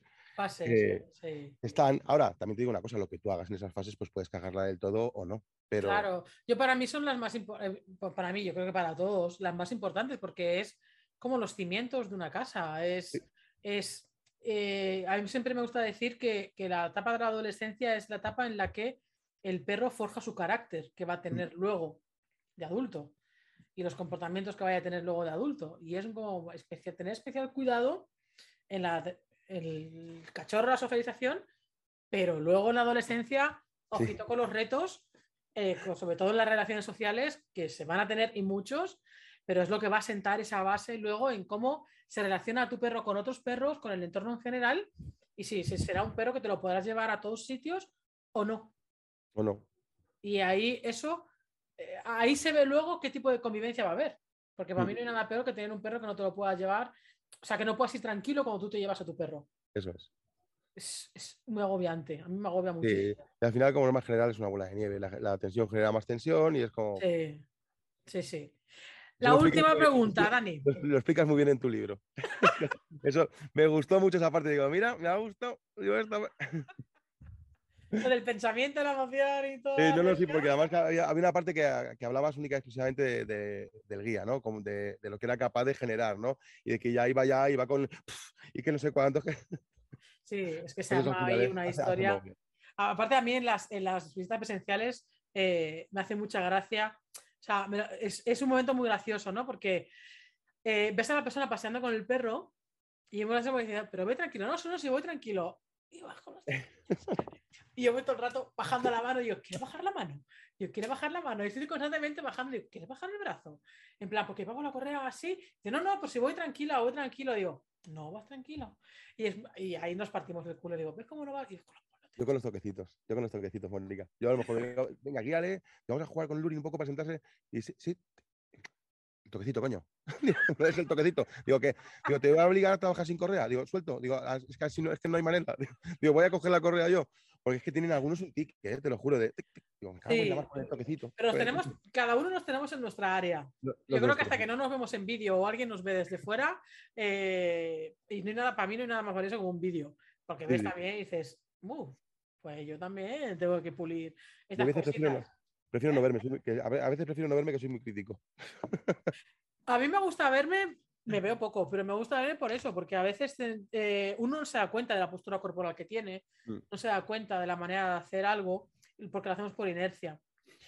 Eh, ya para terminar, Dani, eh, ¿cómo conseguirías, cómo consigues tener una buena, una buena relación con tu perro? Mira, voy a decirte la, típica frase que se dice, ¿no? Cubriendo sus necesidades. Vale, ¿y eso engloba? Exactamente. Y el que hay más gracia dice, no, hay que cubrir las necesidades. Digo, ¿qué son cubrir las necesidades? Pues yo creo que para cada uno es, es un poco diferente, no sé si me explico. Porque yo para mí es, es lo que te decía yo antes, ¿no? Para tener una buena relación con tu perro, lo primero que tienes que ver es el tiempo que le dedicas, eh, qué actividades haces con ellos, las actividades si realmente son de calidad o no. Porque yo muchas veces, a mí, pues he tenido suerte que lo que yo hago a mis perros les gusta. O sea, porque a mí me encanta irme al monte, o al monte o a, andar por ahí y demás. Me encanta irme, además, me encanta irme en silencio, es el, lo que te decía, es el momento que es mío. Así puedo ir donde no haya gente, mejor. O sea, porque me gusta, me encanta la soledad en ese aspecto, ¿no? Y irme andando, o si voy con algún amigo, imagínate, vamos tú y yo, vamos con los perros, vamos callados, no tenemos por qué ir hablando.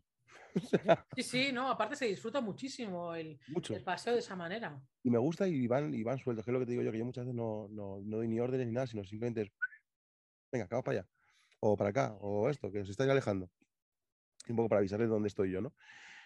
Y luego, yo creo que la parte de, ejercicio físico sí que es importante. A mí me gusta de vez en cuando llevarles a nadar, si puedo, algún río, alguna historia, o correr, me voy a correr alguna vez yo, yo con ellos, alguna, algo de ejercicio físico creo que es importante. ¿En qué, ¿En qué cantidad? Pues tampoco te sabría valorar, porque realmente si haces unos paseos de calidad y haces determinadas actividades, pues ahí, ya tienes el ejercicio físico. Entonces, que eso es un poco. Pues claro. O sea, que no hace falta que lo pongas. Ahora, yo no soy de los que mete al perro en, una rueda, ¿eh? A que corra, como un hámster. No me va mucho, pero, pero bueno, yo de, hecho no, por la actividad que yo tengo no, lo he necesitado. Sí que, sí que creo que es importante hacer alguna actividad con ellos. Me da igual que sea detección, obediencia, como hago yo. Obediencia tiene que ser como hago yo, ¿eh? aviso. vale, vale. No. o sea, lo que sea, cualquier actividad que suponga agility, lo que sea, que sea, que, le, propongas al perro retos nuevos, eh, lo que sea. Porque yo, por ejemplo, mira, el otro día hablaba de, del vínculo que se consigue superando obstáculos juntos. Y les puse un ejemplo, les puse la empalizada de Ility, simplemente pasarla. Sí. Y, y, dejarles que sean ellos los que, o el túnel cuando no lo han pasado nunca, que sean ellos los que lo hagan, sin forzarles ni ven, ven, ven, ven, sino a lo mejor pues echando un poquito de comida o, o, viendo ellos cómo van superando solamente su, su, su, propio miedo y cómo se van acercando. Y yo siempre he dicho que, que, cuando mis perros se han metido al agua por primera vez, cuando mis perros han superado algún obstáculo conmigo al lado, no, no hace falta mucho más, me ha facilitado la vida después, ¿no? Es un poco como superar cosas con, con, conmigo al lado, es, es, como cogen, cogen muy buen rollo. Crea, se crea mucha confianza en ese mm. sentido, mutua. Sí, sí. Y el hecho de hacer cualquier actividad, la que sea, la que sea puede ser siempre, al final pues estás trabajando de manera cognitiva al perro, estás, estás haciendo algo juntos, trabajando mm. sobre todo mucho a lo mejor quizá la comunicación entre la suya, tienes que aprenderla, eh, el, la, la, tuya la está aprendiendo haciendo ese tipo de cosas. Pues creo que mejora mogollón y luego no hace falta más que mirarlos un poco, bueno, ¿qué hacemos? Y, y se, se, genera mucha conexión, ¿no? Mm. Que esa actividad puede ser cualquier cosa, ya te digo, puede ser detección, puede ser juegos que te montes tú, de cualquier sí. cosa, actividad. O sea, que no hace falta que sea un deporte FCI. No, o sea, no, no, no. No, me refiero cosas que, de casa, que cosas rutinarias cosa. cosas tal. Claro. Incluso eh, a mí me gusta mucho decirte aprovechar el entorno que te encuentras eh, por la calle y por la montaña. Yo qué mm. sé, yo mm, eh, tengo un defecto profesional en ese sentido, que, que yo veo un, un, un, muro de piedra y se me van los ojos eh, para hacer cualquier ejercicio de detección. Veo un montón de piedras y tal. O sea, yo cualquier cosa que sea un reto para esconder cosas. Yo pasado por una cosa que había un montón de cosas derruidas. Ah, pues, ah, porque habían derruido una fábrica y me quedé, me pasé con el coche y yo, oh, tengo que pedirles que me dejen entrar con capitán aquí, ¿sabes? y digo, se me van los ojos. Entonces, pero digo, cualquier cosa, un, un, un, un, ¿cómo se llama? Un, un, esto que hay en las playas de rocas, un... Ah, no sé. Espigón no, eh, o sí se llama espigones. O igual se llama espigón. Espigón, eso sí. Y las que son los. Que esas que son rocas tan grandes para sí. separar la arena de, de, la playa y tal, a veces. Pero es que espigón es lo que, lo que sobresale, ¿no? El, el que sobresale, pero luego sí. a veces también hay como una hilera así de lado, tipo, con, bueno, esas piedras así tan grandes. Hay una, por ejemplo, en Barcelona, que es toda esa parte del espigón, todas con piedras enormes, con diferentes formas, con tal. Digo, esto es una puñetera maravilla. Y a mí se me van los ojos en ese sentido. Digo, digo, que no te falta que se te vayan los ojos en ese sentido de ver un muro, ver no sé qué. Eh, en los parques ah, se ha puesto de moda el hecho de poner estos como, como en vez de vallas, ¿sabes? Estos como, eh, como han hecho como, como unos cuadrados con muchas ¿Sí? piedras dentro y con una, sí. como una valla metálica cuadrada y muchas piedras dentro. Sí. Y, y, ves una detrás de otra. Y yo veo eso y yo no veo nada para sentarme, yo veo... Es un punto a punto ahí. y digo, digo, joder, qué parque más chulo. Y digo, pues ostras, es mirar qué tienes en el entorno, porque ahí puedes aprovechar para hacer propio, para hacer búsquedas, para hacer... Eh, eh, eh, cualquier cosa con el perro, que suba, que baje, que pone, que pan, que no hace falta que sean cosas hechas de por sí, sino el entorno te da muchas cosas, un tronco grande en, el, en la montaña. ¿Sabes? Sí. Que pase, que pase, si es estrecho, que mantenga el equilibrio, qué tal. Hay un montón de cosas y, y, el perro se divierte, tú te diviertes, te lo pasas pipa y son cinco minutos del, del, del paseo normal que ya lo has cambiado. Sí, yo por ejemplo con estos me hace mucha gracia porque a lo mejor pues, joder, que es súper curioso, ¿no? Pues a lo mejor cuando bajamos por aquí, bajamos por algún valle y que, que hay rocas, que hay... Eso digo, joder, digo, mientras yo voy andando, estos van haciendo parkour. digo, yo le voy a poner lo de parkour, parkour, parkour, parkour. Porque, claro, al ritmo que voy yo, yo, pam, pam, pam, van los test, como los test, tiqui, tiqui, tiqui, para arriba. Digo, digo y, y, es un poco, pues, al final, como digo yo muchas veces, cada uno tenemos un poco aquí en la idea metido lo que, lo que, que es para nosotros sí. ser feliz, ¿no? Sí pues es eso, intentarlo, de alguna forma. Porque al final lo hemos metido en nuestra vida humana, en nuestro entorno, y es un poco, pues, oye, dentro de lo que, de lo que cabe, dentro de que, de que como te decía, ¿no? Un poco de, del, del síndrome de Estocolmo, pues dentro de lo que, pues, lo que hacemos nosotros, pues que ellos pues, sean felices, lo máximo que podamos. Sí. Y es un poco si tú eres feliz con tu perro, tu perro va a serlo contigo. Estoy seguro. Porque si tú te lo pasas bien con tu perro, el perro se lo pasa bien contigo no hemos tocado el tema de, de, que tú hablas mucho y, y a mí me, me, me, gusta mucho, que es el tema de, hemos hablado de que en, en los, os comuniquemos nosotros, pero el tema de aprender comunicación suya, que, a la gente de la calle es muy importante decírselo porque es que... Coméntalo, coméntalo. Sí, porque además tenemos un rollo, que es, por eso te decía yo, porque hay un choque ahí entre varias tendencias, ¿no? que cada uno tiene unas creencias en cuanto al adiestramiento. Y claro, o sea, es muy fácil. Eh, el otro día me pasó con el tema de la conducta de monta.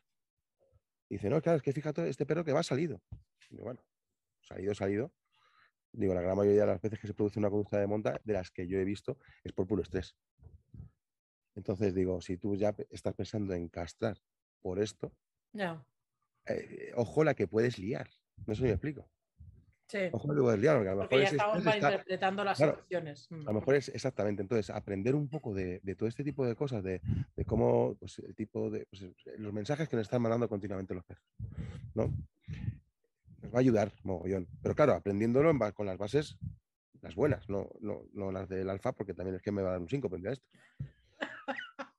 Claro, si partimos de la base que... Están por ahí todavía. Sí, todavía están, de que si el perro monta es que es dominante y, eh, o es que está salido o tal y que cual, y dices, mm, así no interpretes, mejor que no interpretes, es mejor no saber nada que quedarte solamente con eso. ellos tienen una visión tan, tan, sesgada en ese aspecto que decir, no, es que esto lo hace por esto, tal. Arregla el problema. Yo, madre mía. Digo, la que vais a liar.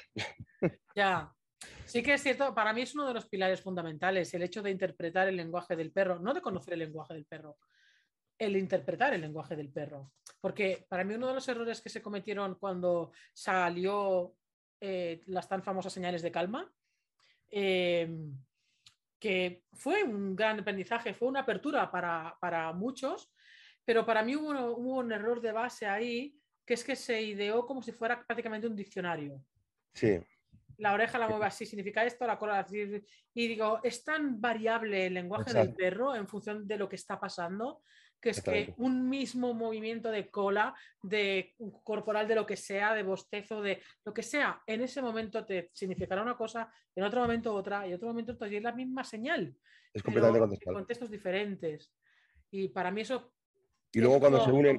Hay los, casos, los casos estas que se unen dos señales que son contrarias, dices tú, ¡ops! Sí, es que yo, sí, a veces, ostras, pero esto no significaba esto y aquí, no, pero claro, y explicar esto es muy jodido, porque es en plan, no sé, yo tengo, he entendido que significaba esto, digo, mm, ya, pero es que también puede significar lo otro, ¿de qué depende? Del contexto. Contexto, exactamente. Sí, igual que el gruñido, el ladrido, la gente tiene mucho miedo a los ladridos, a los gruñidos sobre todo, al marcaje, en corregirlo, yo cuando veo a alguien corregir el marcaje se me llevan los demonios. ya Que digo, no corrijas un marcaje lo que pasa es que, ¿sabes? Yo creo que muchas veces lo corregimos de manera social. Es un poco, o sea, de manera social, me, explico. ¿Por el otro? Y nos da vergüenza, exactamente. ¿Por el otro? La, gente es como tenemos que decir a nuestro hijo, no, no, no toques eso. Sí. no, no, no temes. de hecho, hace poco, hace unos días, me, me, llegó una, ah, no me acuerdo si era un email, no me acuerdo en, qué vía me llegó, pero me acuerdo que hice un email sobre eso de, de, de una persona que me dijo, ¿cómo corregir el marcaje del perro porque a las otras personas le dan miedo. Digo, es que, que le den por ahí a las otras personas. Lo que tienen que hacer las otras personas es conocer el lenguaje del perro. No tú querer corregir algo que no es nada negativo en tu perro para que las otras personas estén tranquilas. Perdona, pero yo siempre digo, si tú tienes que ser borde con una persona, la eres. Pero tu perro es lo primero. ¿Que la otra persona no lo entiende? Pues te coges y te largas. Y al final le vas a caer mal igual. Sí, hagan lo que hagas, hagan lo que hagas, digan lo que digas, al final siempre quedamos mal a alguien. Es así, es así.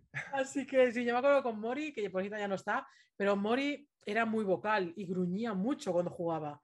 Era como el león este de que salía el, antes de la película, la que salía en un círculo, pues esa era Mori cuando jugaba. Era bruta como ella sola. Digo, un día te van a pegar un bufío, pero de los buenos por esos gruñidos. Y la gente se acojonaba. Dice, ¿no se están peleando? Digo, no están, peleando, están jugando. Pero claro, ya tan burra Mori que si no sabes interpretar eso y, y el lenguaje, eh, el resto del lenguaje también de la perra. Pero, pero a mí me hacen muchas gracia estas situaciones eh, con esto de los marcajes, pero sí que es cierto que los marcajes se corrigen, lo que dices, por qué dirá el otro. Muchas cosas, ¿eh? Muchas. Sí. Muchas cosas las corregimos por, por eso.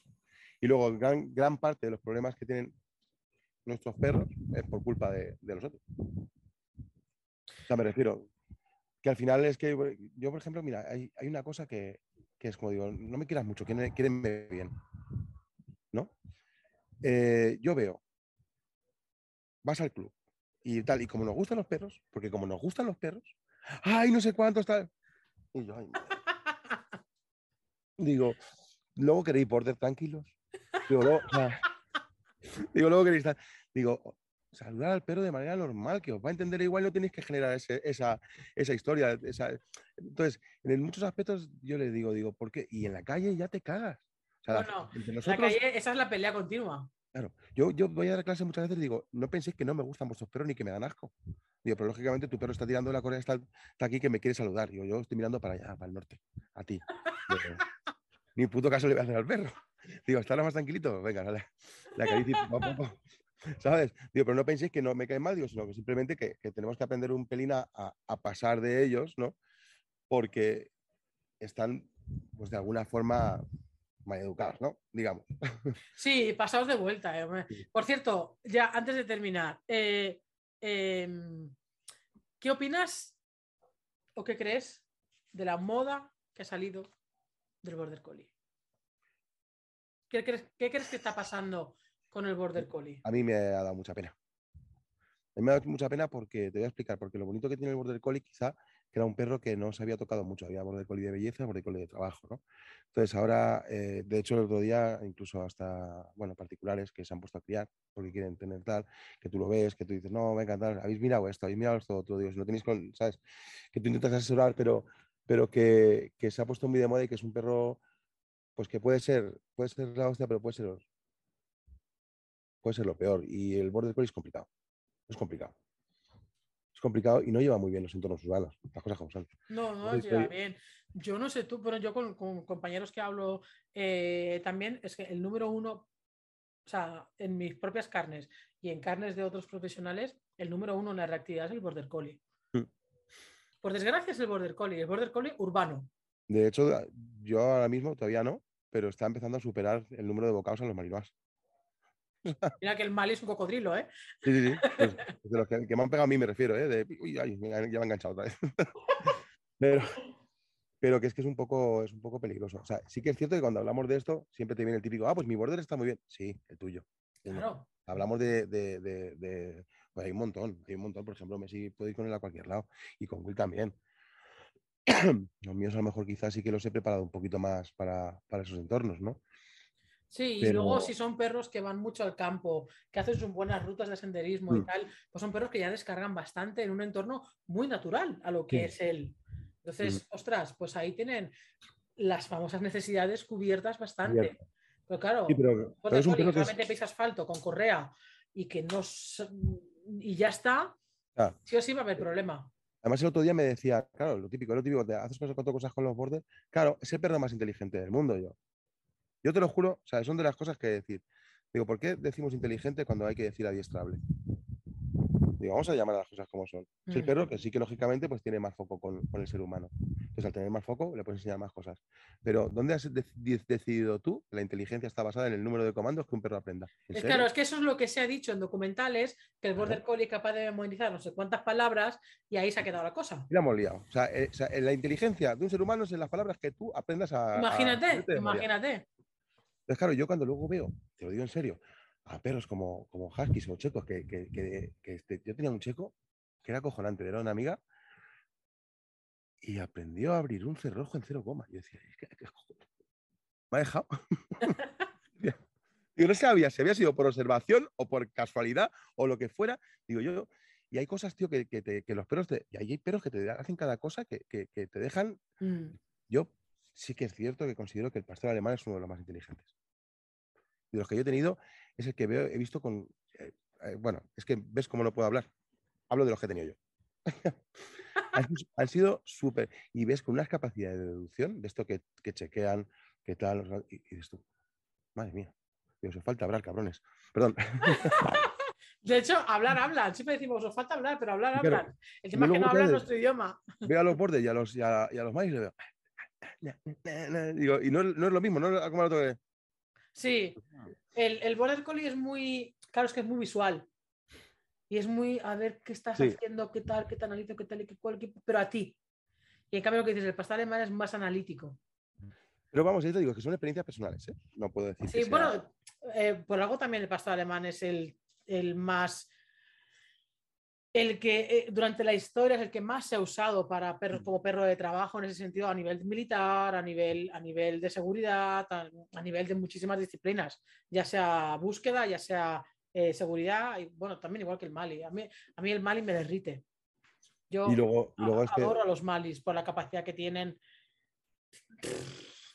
de explotar la cabeza con un Mali. Como digo yo muchas veces, digo, eh, es- tendría, entenderme bien, tendrían que morir antes, porque viven la vida dos veces. Es como van, eh, van, van al doble, o sea, al doble que el resto. Es un poco como decir, o sea, es, mientras yo he hecho una cosa, tú has hecho diez. Sí. Y es que tú ves un Mali con 11, 12 años y es como si tuviera uno. Sí, sí. Luego te pega el bajón muy rápido. Sí. Pero tú tienes un, un, un Mali con 11 años y dices, ¿en serio tiene 11 años este perro? Y te está saltando vallas de 3 o 4 metros todavía. Porque los tienes que parar. Sí, sí, sí. A, a ver, a ver, a ver, animal que tiene 12 años. A mí me pasa con Messi, Messi tiene 12 años, y muchas veces le digo, digo, ¿a ¿dónde vas, idiota? Digo, idiota. Claro, es que no, no puede ser. Ya intento hacer cosas el otro día, claro, abro, estoy abriendo las jaulas de la. De, de- y se querían venir todos. Cuando abro las jaulas de, de la furgo es que nos vamos al monte. Entonces, claro, o sea, pierden el culo. Me dicen, Ya. "Joder, ¿por qué, se, por qué se suben todos? Digo, ¿a dónde vamos? Y, y cojo, abro de arriba y viene el otro intentando subirse. Digo, ¿a dónde vas? Retrasado, que tú ya no llegas. Y ya le tuve que coger en el aire. Digo, ¿a dónde vas? Yo estoy ahí. Porque quería subirse el primero. Y digo, Messi, tú abajo, ya, hijo, tú, tú abajo. Ay, qué bueno. bueno, oye. Dani, muchísimas gracias por haber estado aquí en esta pedazo charla. A ti. Y me lo he pasado pipa. Y, y nada, que nos sigamos viendo por el camino. Seguro, A seguro. ver si alguna vez coincidimos en persona y, y tomamos un cafelito. Y seguimos perfecto. hablando de perros. Perfecto, perfecto, me parece. Millones de gracias, Dani. A ti, muchas gracias. Venga, hasta luego.